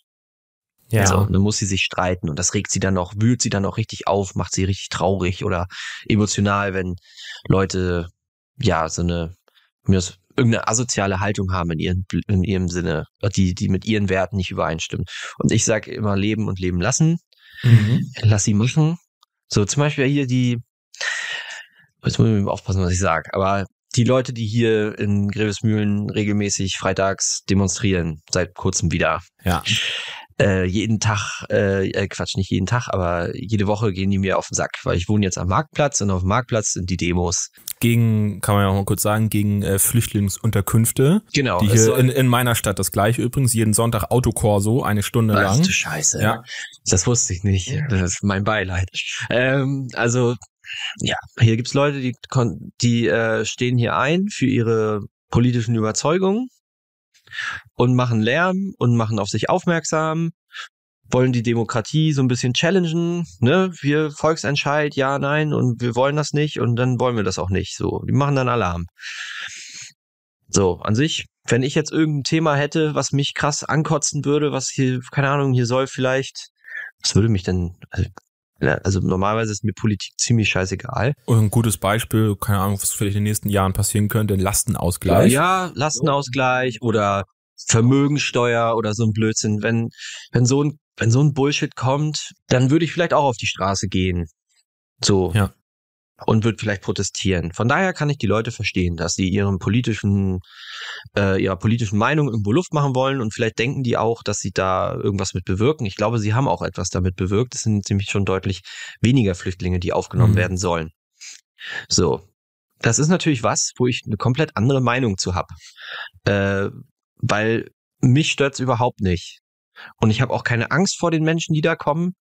Ich habe auch keine Angst davor, dass, dass ich irgendwie, dass wir hier überfremdet werden in MV, weil wenn man sich es mal anguckt, die echte, die echte Lage, so, dann, dann haben wir hier so wenig Flüchtlinge wie sonst nirgendwo anders in Deutschland. Hm. Also unser Bundesland ist wirklich was, was die Aufnahme von Flüchtlingen sind wir ganz weit hinter allen anderen Bundesländern. Das heißt, äh, wenn du hier durch die Straßen läufst, hier siehst du sehr wenig Menschen mit Migrationshintergrund. Ja, rein von unserer Wahrnehmung. Die, die tatsächlichen Fakten kenne ich jetzt nicht. Ja, doch, das kann man nachlesen. Wir okay. haben, wir haben wenig, wir haben wirklich verhältnismäßig wenig, wenig Flüchtlinge. Wir haben auch wenig Unterkünfte für Flüchtlinge. Und ähm, das liegt natürlich an der Regierung, die wir hier haben. Und ähm, die Argumente sind dann immer, wenn ich dann, mein Argument ist immer, Leute, hier überhaupt kein Problem mit Ausländern. Ihr habt doch hier kaum welche. Also, mhm. was für Probleme sollst du denn mit Ausländern haben? Und dann so, ja, und wir wollen doch, dass das so bleibt. Wir wollen nicht, dass das so wird wie in, in Hamburg oder Berlin oder im, sonst wo im Westen, wird dann immer gesagt. So, oder ist jedenfalls der Konsens, den ich so raushöre. Dann denke ich mir immer so, Leute, wieso juckt dich das? Mhm. Also wieso ist dir das so wichtig? Was ist, wovor hast du Angst? So, gut. Und das wäre normalerweise die Diskussion, die ich gerne führen würde. Mhm. Wovor hast du Angst? Was soll dir passieren? Meinst du, du kriegst jetzt irgendwie weniger Harz, äh, nur weil hier andere Leute jetzt auch vom Staat unterstützt werden? Hast du Angst, dass du abends überfallen wirst? Glaubst du, deine Töchter können nicht mehr nachts rausgehen? Wenn man sich die Leute da anguckt, die da demonstrieren, dann denke ich mir, um deine Tochter würde ich mir keine Sorgen machen. Aber es ist, ähm, es ist halt, es sind halt ernstzunehmende Ängste, die die Leute haben. So. Und die haben ein Recht darauf, ihre Meinung zu sagen. Und die sollen gefälligst demonstrieren. Und ich bin mhm. nicht, ich werde mich da nicht hinstellen mit meinem Pappaufsteller und denen was verbieten wollen oder denen da dazwischen labern. Weil wenn ich ein Problem hätte mit irgendwas, was die Regierung macht, nehme ich auch mein Recht wahr zu demonstrieren. Und das sind auch alles keine, ähm, der Großteil davon sind keine Hardcore-Nazis, sondern sind einfach so diese typischen besorgten Bürger. So. Mhm. Und meine Fresse, wenn die das nicht wollen, dann sollen sie das sagen dürfen und dann aus welchen Gründen auch immer. Mir ist es egal und ich gehe auch nicht mit den Leuten in, den, in so eine krasse Diskussion, sondern ich lasse das dann eher jemand anders entscheiden, so, weil ich lasse das nicht mehr an mich heran. Ich habe da nicht, ich ziehe da auch nichts draus aus so Konfrontationen, wo ich sage, ich bin zwar anderer Meinung, ich glaube, ich kenne auch die Fakten, die Faktenlage ist wahrscheinlich auch anders, als ihr das seht, aber ich gönne jedem seine Meinung und ich habe nicht mehr diesen Drang, mich mit jedem zu streiten und mit jedem in den Konflikt zu gehen. Ich denke am Ende, ja, keine Ahnung, wer es am Ende richten soll, Gott oder Schicksal oder was auch immer, ich nicht. Mhm. So. Ja, dass man einfach guckt, wo man seine Energie investiert, wo es halt einen, irgendeinen sinnvollen Outcome haben könnte, so eine Diskussion ja. zu führen. Es kann, es kann ja sein, dass ich, dass unsere Diskussion hier und da, wenn jemand zum Beispiel jetzt sagt, ähm, keine Ahnung, wenn es ums Business geht oder so, ähm, ja, ihr könntet jetzt hier euren Brandstore nochmal komplett neu machen oder so. Mhm. Für erstmal eine riesen Investition, müssen wir wieder planen, wie wir das machen sollen und so. Und wenn derjenige aber gute Argumente liefert, dann lasse ich mich auch gerne überzeugen, dass das gut ist. Und andersrum aber genauso.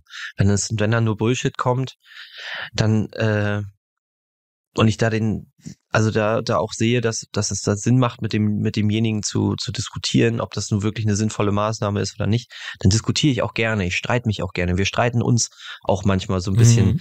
Ich bin dann eher so, dass ich auch wieder wie ein bisschen cholerisch bin und du bist dann eher so für dich Konflikten, in denen wir keinen Sinn sehen, gehen wir eher aus dem Weg, würde ich sagen, oder?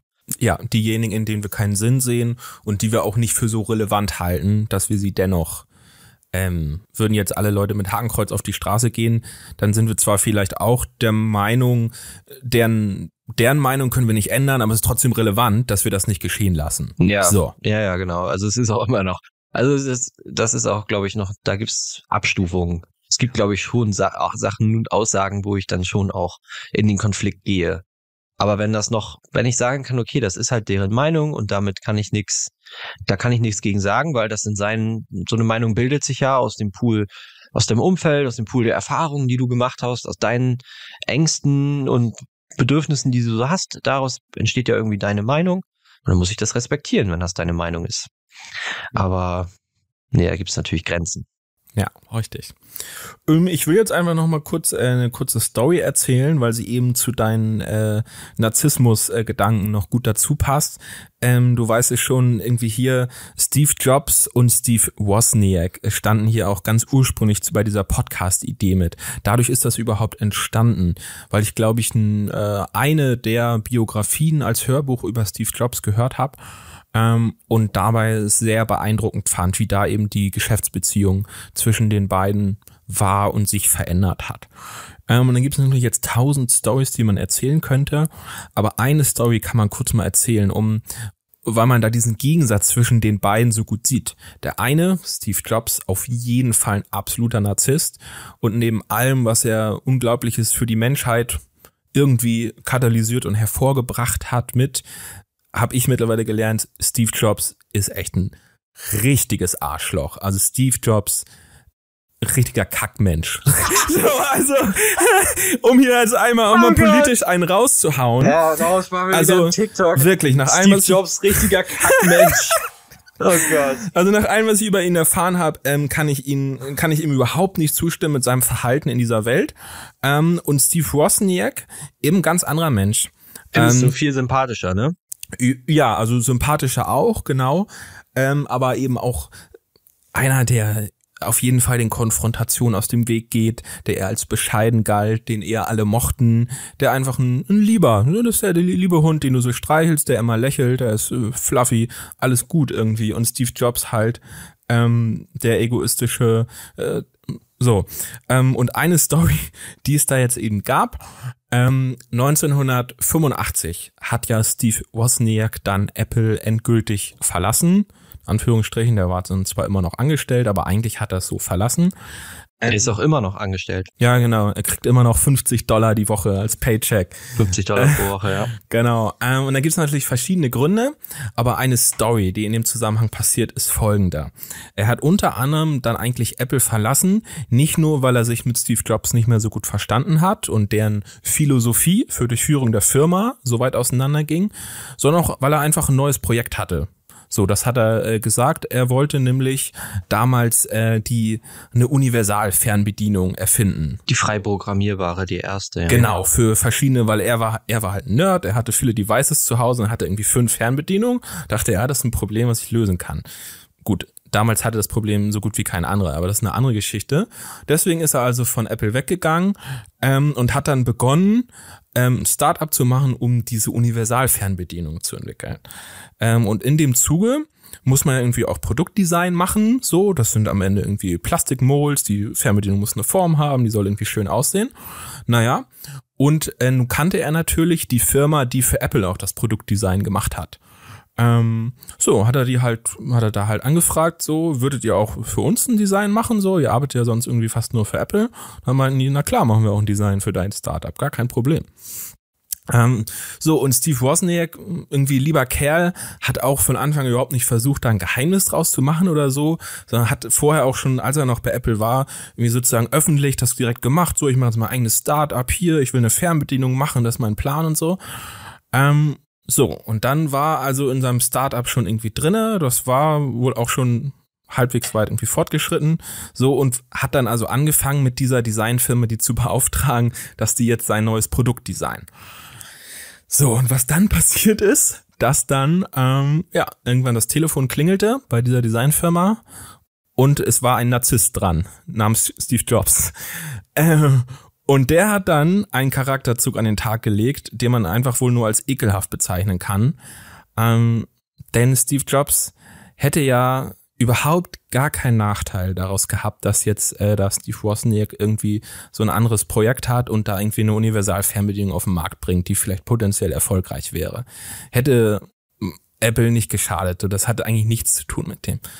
So, und dann hat Steve Jobs also am Telefon diese Designfirma erpresst und gesagt, wenn ihr für ihn diese Fernbedienung designt, dieses Produkt, dann war's das mit Apple. Dann könnt ihr euch ficken gehen, dann kriegt ihr keinen einzigen Auftrag mehr von Apple. Sowas wäre natürlich also für die ein absolutes No-Go, weil die halt so gut wie nur dann irgendwie wohl für Apple gearbeitet haben, das ein riesen Client war. Ja. Und damit mussten die dann sagen, nee, wir können das nicht machen. Und das war also ein unfassbarer Arschloch-Move gegenüber seinem Geschäftspartner und Freund, mit dem er seit Jahrzehnten sein Leben gemeinsam geteilt hat. Vollkommen unnötig, ihm da einfach nur von der Seite rein zu grätschen. Ja, die Story kenne ich auch. Es soll wohl auch so gewesen sein, dass er wohl äh, auch gesagt hat, äh, was fällt dir ein, hier so eine Fernbedienung, irgendwas selber zu entwickeln. Äh, so sinngemäß, glaube ich, soll er irgendwie gesagt haben, alles, was du entwickelst, gehört Apple. Oder hm. irgendwie so war wohl der, die Aussage. Und ja, was Steve Wozniak noch beschreibt als Typ, äh, ist auf jeden Fall, dass er dieser, ja, dieser Techniktyp war und dieser Technik begeistert. Es gab ja auch die Diskussion Mac I, äh, nicht Mac, äh, sondern hier den Macintosh, den Apple I, Apple II und dann gab es ja den Macintosh, das war ja das Lieblingsprojekt von Steve Jobs. Mhm. So, der wollte den Macintosh pushen und so. Zu dem Zeitpunkt hat aber dieser Apple-Computer, den Wozniak ent entwickelt hat, ähm, zu dem Zeitpunkt Großteil des Umsatzes ausgemacht. Absolut. Ich glaube mindestens 90 Prozent der Gesamtumsätze, ja. Und ähm, der Macintosh war komplett irrelevant eigentlich. Und äh, dann haben die ja diese, diese Gesellschafterversammlung gehabt wohl, wo die dann irgendwie 90 Minuten lang nur über den Macintosh gequatscht haben, obwohl der ganze Umsatz eigentlich von der Maschine, dem Apple II war es, glaube ich, ich weiß nicht genau, wie das heißt, ähm, ja. Der kam eigentlich durch, durch diese Maschine. Und die hat ja Steve Wozniak ins Leben gerufen. Das war ja sein Baby, das war seine Entwicklung, technisch gesehen. Auf der die gesamt, der gesamte Erfolg dieser ja. Riesenfirma dann basierte. Und, und das hat ihn so angepisst. Und das hat auch das, die haben ja dann in Teams gearbeitet. Und er hat dann auch seinem Team davon berichtet. Und die waren auch alle richtig angepisst. Sodass er dann tatsächlich mal das Telefon in die Hand genommen hat ja. und auch äh, den, den Manager da angerufen hat. Sagt, was das denn soll. Also wie, wie das denn sein kann und so. Und er hat gesagt, ja, wir haben den Apple II ja zweimal erwähnt und dann hat er wohl aufgelegt. Und dann hat äh, äh, Steve Wozniak einfach nur aufgelegt, was sehr ungewöhnlich ist. Ja, ja, genau. Und das ist so ein Ding. Was es auch zeigt, ist, Apple wollte von vornherein schon Leute andere äh, oder Steve Jobs hat in seiner Vision immer schon so dieses geschlossene System, wollte niemanden von außen ranlassen, keine Schnittstellen und so zulassen. Das, was Apple heute ist, wie man es kennt. Genau. Und äh, Steve Wozniak hat das nicht verstanden, weil aus technischer Sicht macht das ja gar keinen Sinn. Er war eher Android, er war Open Source. Kompatibilität, äh, erweiterbar, sieht man ja, hat trotzdem funktioniert irgendwie mit Apple, aber das ist wahrscheinlich auch mehr Marketing als es äh, als irgendwie technische Innovation jetzt. Und ich denke auch nicht, dass Steve Jobs ähm, ich glaube, er hat es halt geschaffen, äh, geschafft, daraus halt eine krasse Marke zu kreieren aus diesem Produkt und hat da auch mit dem mit dem iPhone damals und mit dem mit dem iPod äh, die dann ähm, ja, das, das, diese so Touch-Displays hat ja eigentlich Apple erst so richtig cool gemacht, weil es das erste, Betrie weil dieses äh, iOS das erste Betriebssystem war, auf dem das richtig Sinn gemacht hat ja. auch. Vorher hat man immer gedacht, ah, Touch brauche ich nicht, weil es gab ja vorher auch schon Android-Handys oder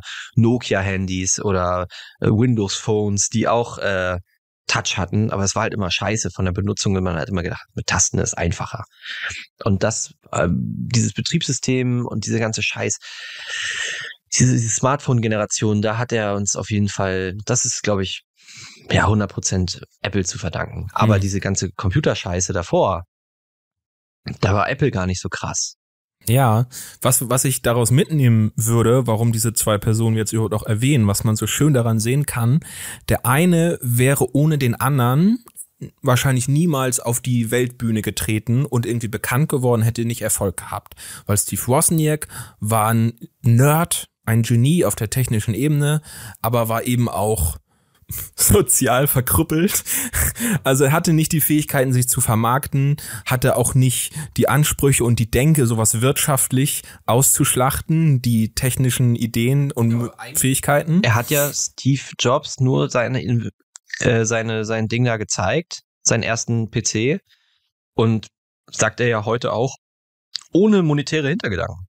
Ja, er war einfach nur begeistert davon und fand's toll. Und Steve Jobs hat sofort gesehen, okay, damit können wir Geld verdienen. Ja, und das ist, und Steve Jobs hat dann Visionen gehabt und, und konnte das dann alles am Ende groß machen, konnte auf die Bühne gehen und selbstbewusst schlaue Sprüche und wo auch dann irgendwie was dahinter war und hatte ja auch technisches Verständnis, konnte irgendwie auch programmieren, hat auch gebastelt am Anfang, als sie sich kennengelernt haben, aber nicht annähernd in der Art und Weise, wie es irgendwie Steve Wozniak entwickeln konnte. Und er war dann ja auch die ganze Zeit, wo er da war, war er immer der Head of Engineering und Product Design irgendwie.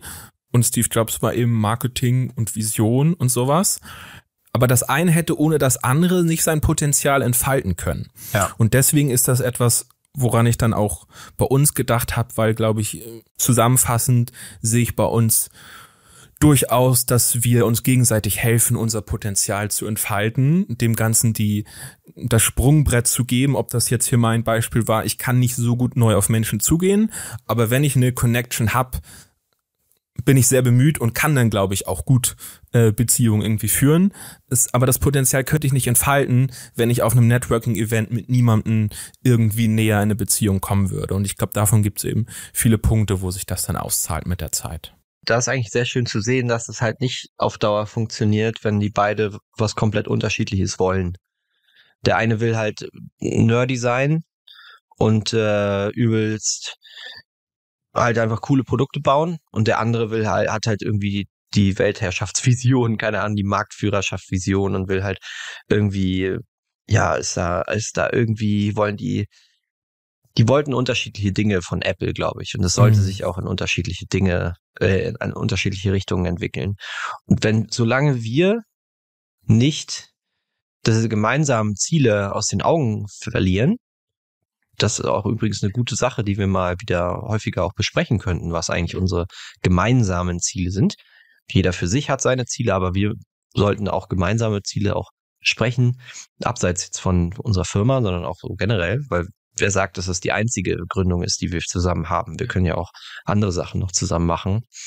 Ähm, der Podcast ist ja auch nur ein weiteres Projekt, aber man sollte, äh, wenn so, also solange wir gemeinsame Ziele verfolgen und die auch immer wieder in Einklang bringen, mhm. ausbalancieren. Ich glaube, so lange wird es mit uns noch sehr gut funktionieren. Ich glaube, das ist das Wichtigste, dass wir die gleichen Dinge wollen, die gleichen Ziele haben und dann gemeinsam daran arbeiten. Und dann wird es funktionieren und sich ergänzen. Und das Bewusstsein auf jeden Fall auch dafür haben. Ähm, und wenn es irgendwann nicht mehr in die gleiche Richtung läuft, wenn du eines Tages sagst, okay, du hast jetzt für dich entschieden, du willst, bevor du ein alter Mann willst, ein dreistelliges Millionenvermögen haben.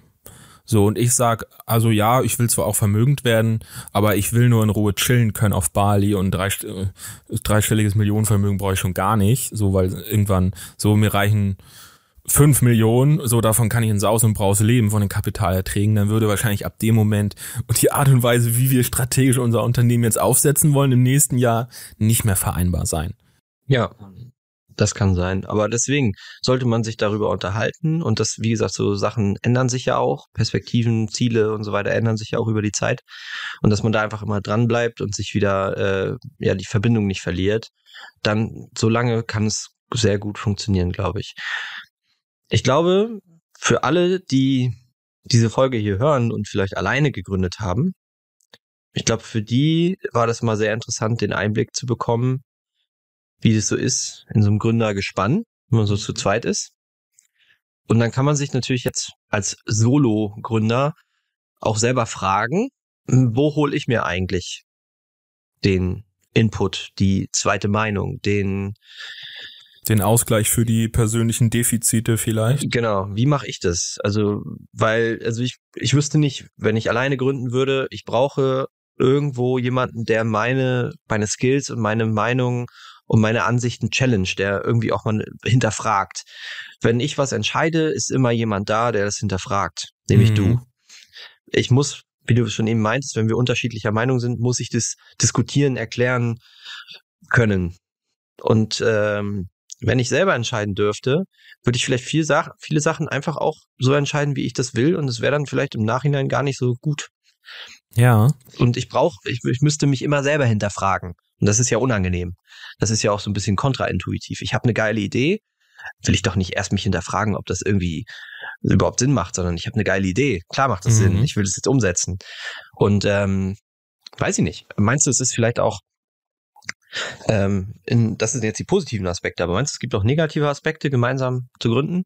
Weil, also auf der anderen Seite, derjenige, der das alleine macht, macht vielleicht mehr Fehler, weil er keine, keines, kein Vier-Augen-Prinzip hat, aber der hat natürlich aus diesen Fehlern vielleicht auch mehr gelernt. Der kriegt selber eine viel differenziertere Meinung und muss vielleicht diese Differenzen, die er im Skillset hat, anders ausgleichen und lernt damit anders umzugehen als wir. Wir können uns das so ein bisschen aufteilen, so wie, wie, wie es uns liegt. Aufgabenverteilung, mhm. Entscheidungen treffen. Da, wenn es um Entscheidungen in Richtung Design, Grafik und so geht, dann, bist, dann vertraue ich deiner Meinung.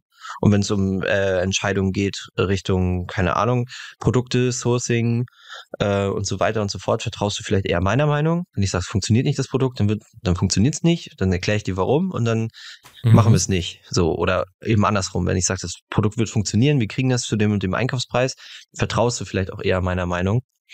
Aber jemand, der das alleine macht, der kann das ja nicht. Ja. Deswegen ist so ein bisschen dann die Frage, die, die du dann ja eigentlich stellst, ist alleine gründen oder zusammen gründen? Eine Frage, die sich irgendwie jeder ja, oder was sind die Vor- und Nachteile? Oder ist ja. es, ist es, bereust du es manchmal, dass du zu zweit gegründet hast, weil du dann äh, Erfahrungen, die du hättest machen können, jetzt nicht machst, weil du bestimmte Aufgaben, du könntest ja noch ein viel breit gefächerteres Skillset haben, wenn du alles alleine machen müsstest. Ja, kann ich ganz klar beantworten.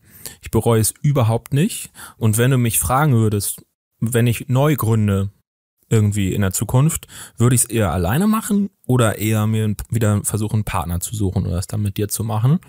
Ähm, und ich habe gar keinen Bock, ein Business ganz alleine zu machen. Das ist eigentlich so gut wie ausgeschlossen für mich momentan, weil ich habe gar keine Lust, mein persönliches Wachstum so doll nach oben prügeln zu müssen um so ein toller Unternehmer sein zu müssen, ist natürlich je nachdem, was man gründet, irgendwie unterschiedlich.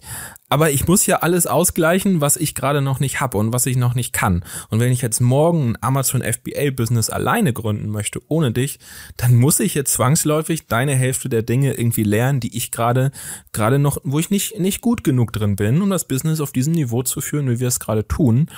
Und ich habe für mich jetzt rausgefunden, entschieden, ich will viel lieber mich darauf konzentrieren, den richtigen Geschäftspartner nochmal zu finden und gemeinsam zu gründen, weil für mich die Vorteile komplett überwiegen. So, also ich finde das viel geiler, sich irgendwie zu ergänzen, mich auf das konzentrieren zu können, was ich ohnehin schon mir eher liegt. Ja, kann ich auch so unterschreiben, sehe ich auch so. Freut mich auf jeden Fall, dass du das so siehst. Ähm, und ja, ich sehe das auch so. Einziger Unterschied ist, ähm, ich finde es natürlich, auf der einen Seite ist es ein Luxus zu sagen, nee, das kann ich nicht beantworten, das macht Johannes. Damit habe ich nichts zu tun. Das gibt's häufig. Das hat natürlich immer den Zusatz und das mussten wir beide, glaube ich, auch schon, auch im, gerade im Zuge unserer Fuck-up-Stories uns eingestehen. Wir haben natürlich trotzdem immer auch die jeder trägt die Verantwortung für alles. Und deswegen, manchmal passieren Fehler, die, sagen wir mal so, im Bereich des anderen aufgetreten sind. Aber ich habe mich ja auch aktiv rausgezogen oder ich habe, also ich muss die Verantwortung trotzdem tragen. So, ich kann dir dann keinen Vorwurf machen, wenn er irgendwo steht, weil ich hätte genauso zum Beispiel da und da checken müssen, ob die Umsatzsteuer in Polen bezahlt wurde. Und wenn auf einmal 20.000 Euro Nachzahlung sind, ja, dann ist es auch meine Verantwortung. Dann kann ich dir keinen Vorwurf machen, sondern muss ihn genauso mir machen. Ja, es ist, also das Umsatzsteuerding ist auch ein gutes Beispiel. Wie gesagt, es ist halt, äh, es gab halt diesen, diesen Punkt, wo gesagt hat, so, wir wollen jetzt Tschechierung, äh, Lagerungen in Polen und Tschechien machen. Da habe ich gesagt, ja, ich finde das interessant, ich kümmere mich darum. Dann haben wir uns einen Dienstleister gesucht, mit den Steuerberatern gequatscht, bla bla bla, dann wurde das gemacht. Und dann gab es diesen äh, ongoing Prozess, wo dann immer Mails kamen. Mhm. Und da war dann nicht ganz klar, wer das macht, weil normalerweise war so Finanzen und so schon immer eher so dein Ding. Auf der anderen Seite war das Polen- und Tschechien-Projekt aber mein Ding.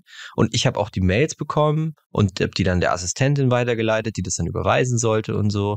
Beziehungsweise ohne den Kommentar, dass ich es überweisen soll. Das war ja das Problem. Aber ähm, ja, und das ist so ein Ding, ich denke mir manchmal, wenn man, wenn man alles selber macht, dann hat man eben diese komplett selber die Verantwortung auch, ja. Mhm. Und dann hat man auch, wie gesagt, ich glaube einfach, dass man dann ein anderes Skillset aufbaut und sich selber nochmal sehr viel mehr herausfordern muss. Ja. Von daher, ich habe Respekt vor jedem, der das ganz alleine macht. Oh ja. Ähm, und ich finde, wie gesagt, auf der einen Seite es gibt halt manchmal so Fragen, wo ich dann sagen muss, nee, das weiß ich halt nicht. So, und wenn du irgendein, wenn ich zum Beispiel so ein, so ein Lars frage von den Hackers, der ist irgendwie in allem Nerd. Der weiß alles, der kann alles, der kennt sein Business in- und auswendig, wie seine Westentasche. Der muss niemanden anderen fragen, wie der Akkus gerade steht. Ja. Der muss niemand anders fragen, ähm, wie unser Kampagnen, PPC-Kampagnen-Setup gerade aussieht. Der muss auch niemand anderen fra fragen, äh, wie, keine Ahnung, wie gerade der BSR von dem und dem Produkt ist. Der weiß das halt alles. Ja. So, wo ich jetzt sagen müsste, also PPC, ja, ich, ich gucke mir die Arcos, ich gucke mir den Tacos an. Mhm. Ich gucke mir äh, die, die Sellerboard-Zahlen jeden Tag an. Ich weiß, welche Produkte gerade gut und welche schlecht performen. Ich weiß auch, wie die Margen gerade sind.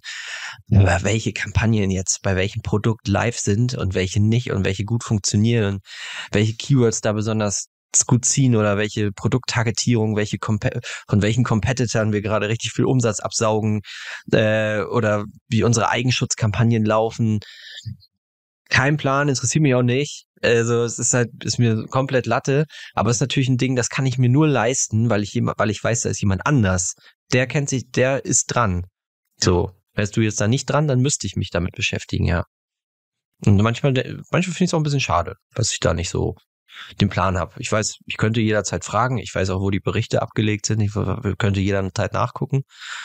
Aber dass es nicht so aus der Pistole geschossen kommt, ich fühle mich manchmal so ein bisschen so, als würde ich mein eigenes Business gar nicht so genau kennen. Ja, ich glaube, das ist auch eine, aber auch eine Gratwanderung. Also ja, du musst dein Business kennen, irgendwie als, als Unternehmer, als Gesellschafter musst du eigentlich die Dinge besser wissen als alle anderen. Auf der einen Seite. Auf der anderen Seite in der Realität ein guter Unternehmer bist du dann, wenn du nicht alles selber machst, sondern wenn du dich multiplizierst, weil sonst kannst du nichts Großes erschaffen. Dementsprechend kannst du auch nicht überall tatsächlich drinstecken. Und wenn du Elon Musk fragst, wie das und das irgendwo im Detail ist, dann wird er das auch nicht wissen, weil er nur mal Hunderte und Tausende, oh, wobei ich glaube, zum Beispiel für, für SpaceX arbeiten, glaube ich, nur 200 Leute oder 2000, egal. Also, 200 oder 2000 macht einen Unterschied. Ja, macht es. Ähm, also der wird das auch nicht alles wissen, der Elon Musk. Ähm, und das ist, glaube ich, in der Natur der Sache. Und da muss man finden, ab welchem Punkt man damit sich das verantworten kann, dass man sagt, ich trage zwar die Verantwortung, aber ich weiß nur bis dahin, wie es wirklich aussieht im Business. Ja, ja klar. Also ich habe es ja für mich auch aner anerkannt und akzeptiert, dass ich nicht alles wissen muss und auch nicht alles wissen kann. Bloß manchmal werden, zum Beispiel auf der Vacation wurde ich oft gefragt, wie machten ihr das für das mhm. und das? Muss ich immer so überlegen, also grob, ja, weiß ich, wie wir das ungefähr machen, aber frag mich nicht, wie wir das jetzt im Detail steuern oder Bro, keine Ahnung. Äh, ja. Äh, ich ich mache hier nur Sourcing. So nach dem Motto, weißt du, ich habe damit nichts zu tun. Ich, ich, ich mache hier nur Produkte. So, es ist halt ähm, manchmal wie gesagt, denke ich, da geht ein bisschen was verloren. Aber im Großen und Ganzen voll äh, deiner Meinung. Also ich würde auch, ich liebe das, dass man sich austauschen kann, dass man nicht immer alles selber entscheiden muss und dass auch äh, man auch mal sagen kann, so, ich bin jetzt mal zwei Tage nicht da und ich weiß, der Laden fällt nicht in sich zusammen, weil es ist noch jemand anders da. Das ist ja noch so ein anderer netter Nebeneffekt. Mhm. Ich glaube, ähm, das muss aber, ist auch so typabhängig. Es gibt bestimmt Leute, die wollen so sich selbst profilieren, wollen ihren Erfolg nicht teilen.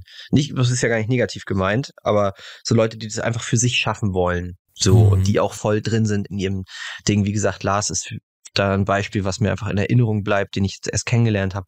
Der Typ ist einfach super fokussiert und der hat irgendwie, der ist, der steckt in sechs Sachen gleichzeitig und trotzdem ist der irgendwie, ja, der hat von, der, der durch, der hat sein Business in der Tiefe verstanden. Mhm. Und das ist super geil zu sehen. So, der macht viele Sachen auch anders als wir, aber das ist, ich glaube, das, der hat ja auch nicht alleine gegründet, aber er ist so, glaube ich, alleine verantwortlich so für ja. diesen Amazon-Teil. Und das macht, ja, es macht einfach Spaß, dem zuzugucken, mit welcher Energie und wie wissbegierig der auch ist und wie der, ja, wie der sein Business einfach in der Tiefe versteht. Und da denke ich mir manchmal so, ja, Respekt, Digga. Ich habe nur so die Hälfte von dem äh, im Kopf, was mhm. du alles noch im Kopf hast. Also dein, deine Kapazität und dein, dein Business ist wirklich hier oben drin. Ja, und dazu übrigens äh, äh, vielleicht auch ein Learning, wer in dieser Situation vielleicht ist, dass man sich die Arbeit irgendwie teilt und nicht so 100% überall weiß, was abgeht seit wir unsere SOPs angefangen haben aufzubauen, kann ich deutlich besser schlafen, muss man so. Ich, nicht, dass ich deswegen schlecht geschlafen hätte, aber jetzt mal so äh, symbolisch. Ähm, weil ich weiß, diese Hälfte äh, der Tätigkeiten und Prozesse ist nicht nur in deinem Kopf. Wenn du morgen Autounfall hast, habe ich ein Problem, so, sondern wir haben es dann jetzt mal runtergeschrieben, es existiert auch da und äh, oder unsere Mitarbeiter haben es dann auch formuliert und ich kann auch mal reingucken, wie genau macht der jetzt eigentlich die Optimierung der PPC-Kampagnen wirklich im Detail. So, und kann mir das mal in Ruhe durchlesen, muss den jetzt auch nicht ausquetschen. Ähm, das gibt mir auf jeden Fall sehr viel Peace of Mind und kommt mir dann doch deutlich vernünftiger vor, als zu sagen, wir teilen uns das und von der anderen Hälfte habe ich eigentlich keine Ahnung und wenn da mal was schief geht, habe ich ein Problem. Ja, es ist so, ich muss es nicht alles hier drin haben, ich, weiß, ich muss nur wissen, wo ich es finden kann. Ja. So, und damit fahre ich eigentlich ganz gut. Also wenn du mich jetzt fragst, wie ist der Arkos von der Eigenschutzkampagne von dem und dem Produkt, ich weiß, wo ich finde, so quatsch mich nicht voll. Ich guck's ja. nach, wenn es dich jetzt brennt, interessiert, aber ich kann es nicht aus der Pistole geschossen sagen. Und genauso kannst du vielleicht mir nicht erzählen, wann die nächsten Einheiten von dem und dem Produkt hier ankommen und wie unser Orderplan für das Jahr aussieht, wie der Forecast aussieht und wie die Cashflow-Situation nächsten Monat ist. So, aber du weißt, wo du es finden könntest. Du weißt, genau. in welchen Strukturen wir arbeiten und du weißt, wir, also ich, ich und die Supply Chain Managerin, äh, die das ja hauptsächlich machen, ähm, du wirst, du würdest wissen, wo du es nachlesen kannst. Ja, richtig. Ja, okay. Sehr geil. Ähm, hat mir sehr viel Spaß gemacht, die Folge. Wenn ihr hier auch was mitnehmen konntet aus dieser Folge, Lass doch einfach mal ein Abo da bei YouTube. Da sind wir nämlich jetzt auch ganz frisch gestartet und ist für uns eine neue Plattform. Das heißt, da muss wieder gepusht werden. Ja, und ihr müsst sowieso pushen, weil sich dann auch die Möglichkeiten erhöhen, die wir haben, für euch geile Gäste an Land zu ziehen. Klar. Kurzes, vielleicht können wir den, den Einblick kurz geben. Du hast ja gerade jetzt äh, gestern so versucht, für uns einen sehr coolen Podcast-Gast an Land zu ziehen und musstest dort sich so ein bisschen bewerben sozusagen. Genau, also man, die Leute, die wir bis jetzt im Podcast hatten, waren alle immer super offen und hatten alle äh, richtig Bock, mit uns im Podcast zu, zu quatschen. Den hat man irgendwie eine Nachricht gedroppt oder angerufen und gefragt. Aber das sind auch alles Leute, die wir persönlich kennen. Ja. Ähm, oder mit denen wir schon länger Kontakt haben. Jetzt wollte ich mal jemanden anfragen, der natürlich, was das Business betrifft, noch also hundertmal krasser ist als wir ähm, und der aber auch häufig in Podcasts zu Gast ist und mit dem ich es einfach super spannend fände, mal zu sprechen. Aber da musst du dann tatsächlich so ein Formular ausfüllen, äh, wie viel Hörer dein, dein Podcast hat und warum dein Podcast cooler ist als alle anderen.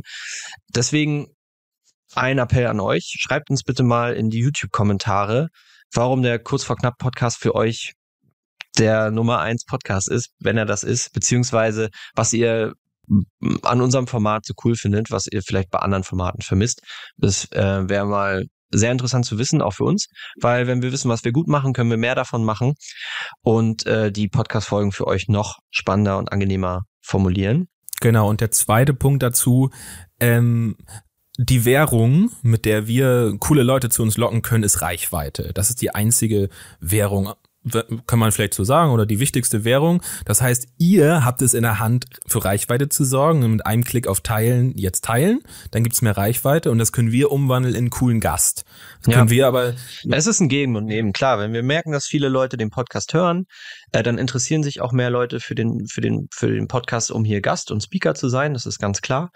Und natürlich ist es auch für uns äh, eine Art von Wertschätzung, wenn wir merken, die Hörerzahlen steigen, weil wir uns ja auch versuchen, von Folge zu Folge zu steigern und den Content besser zu machen.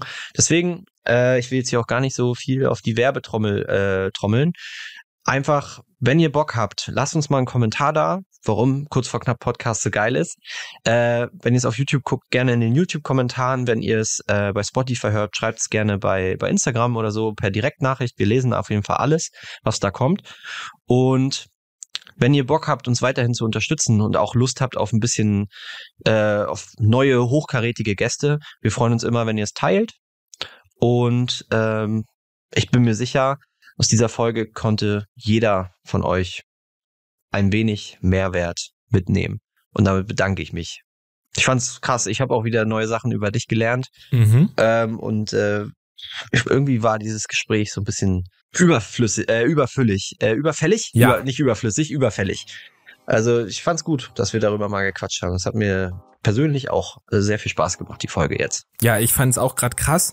Also ich muss sagen, ich habe hier hier ne, ich habe hier eine Million Notizen, die sind alle noch gar nicht so richtig besprochen worden. Wir haben gar Gleichzeitig, wir können gerade heute zufällig unseren Countdown nicht sehen, wie lange wir schon aufgenommen haben, aber gefühlt, glaube ich, sind wir schon richtig lange im Gespräch. Also eine Stunde 52. Ja? Oh, wo, okay. Da oben, die Timeline. Ah, ja, okay, du hast recht. Äh, tausendmal länger, als es sich angefühlt hat für mich. Auf jeden Fall. Äh, ist dann auf jeden Fall dann jetzt schon die Top 2 Folge, glaube ich, was die Gesamtlänge angeht. Ja, wir haben auch schon mal die zwei Stunden deutlich gerissen, aber ja.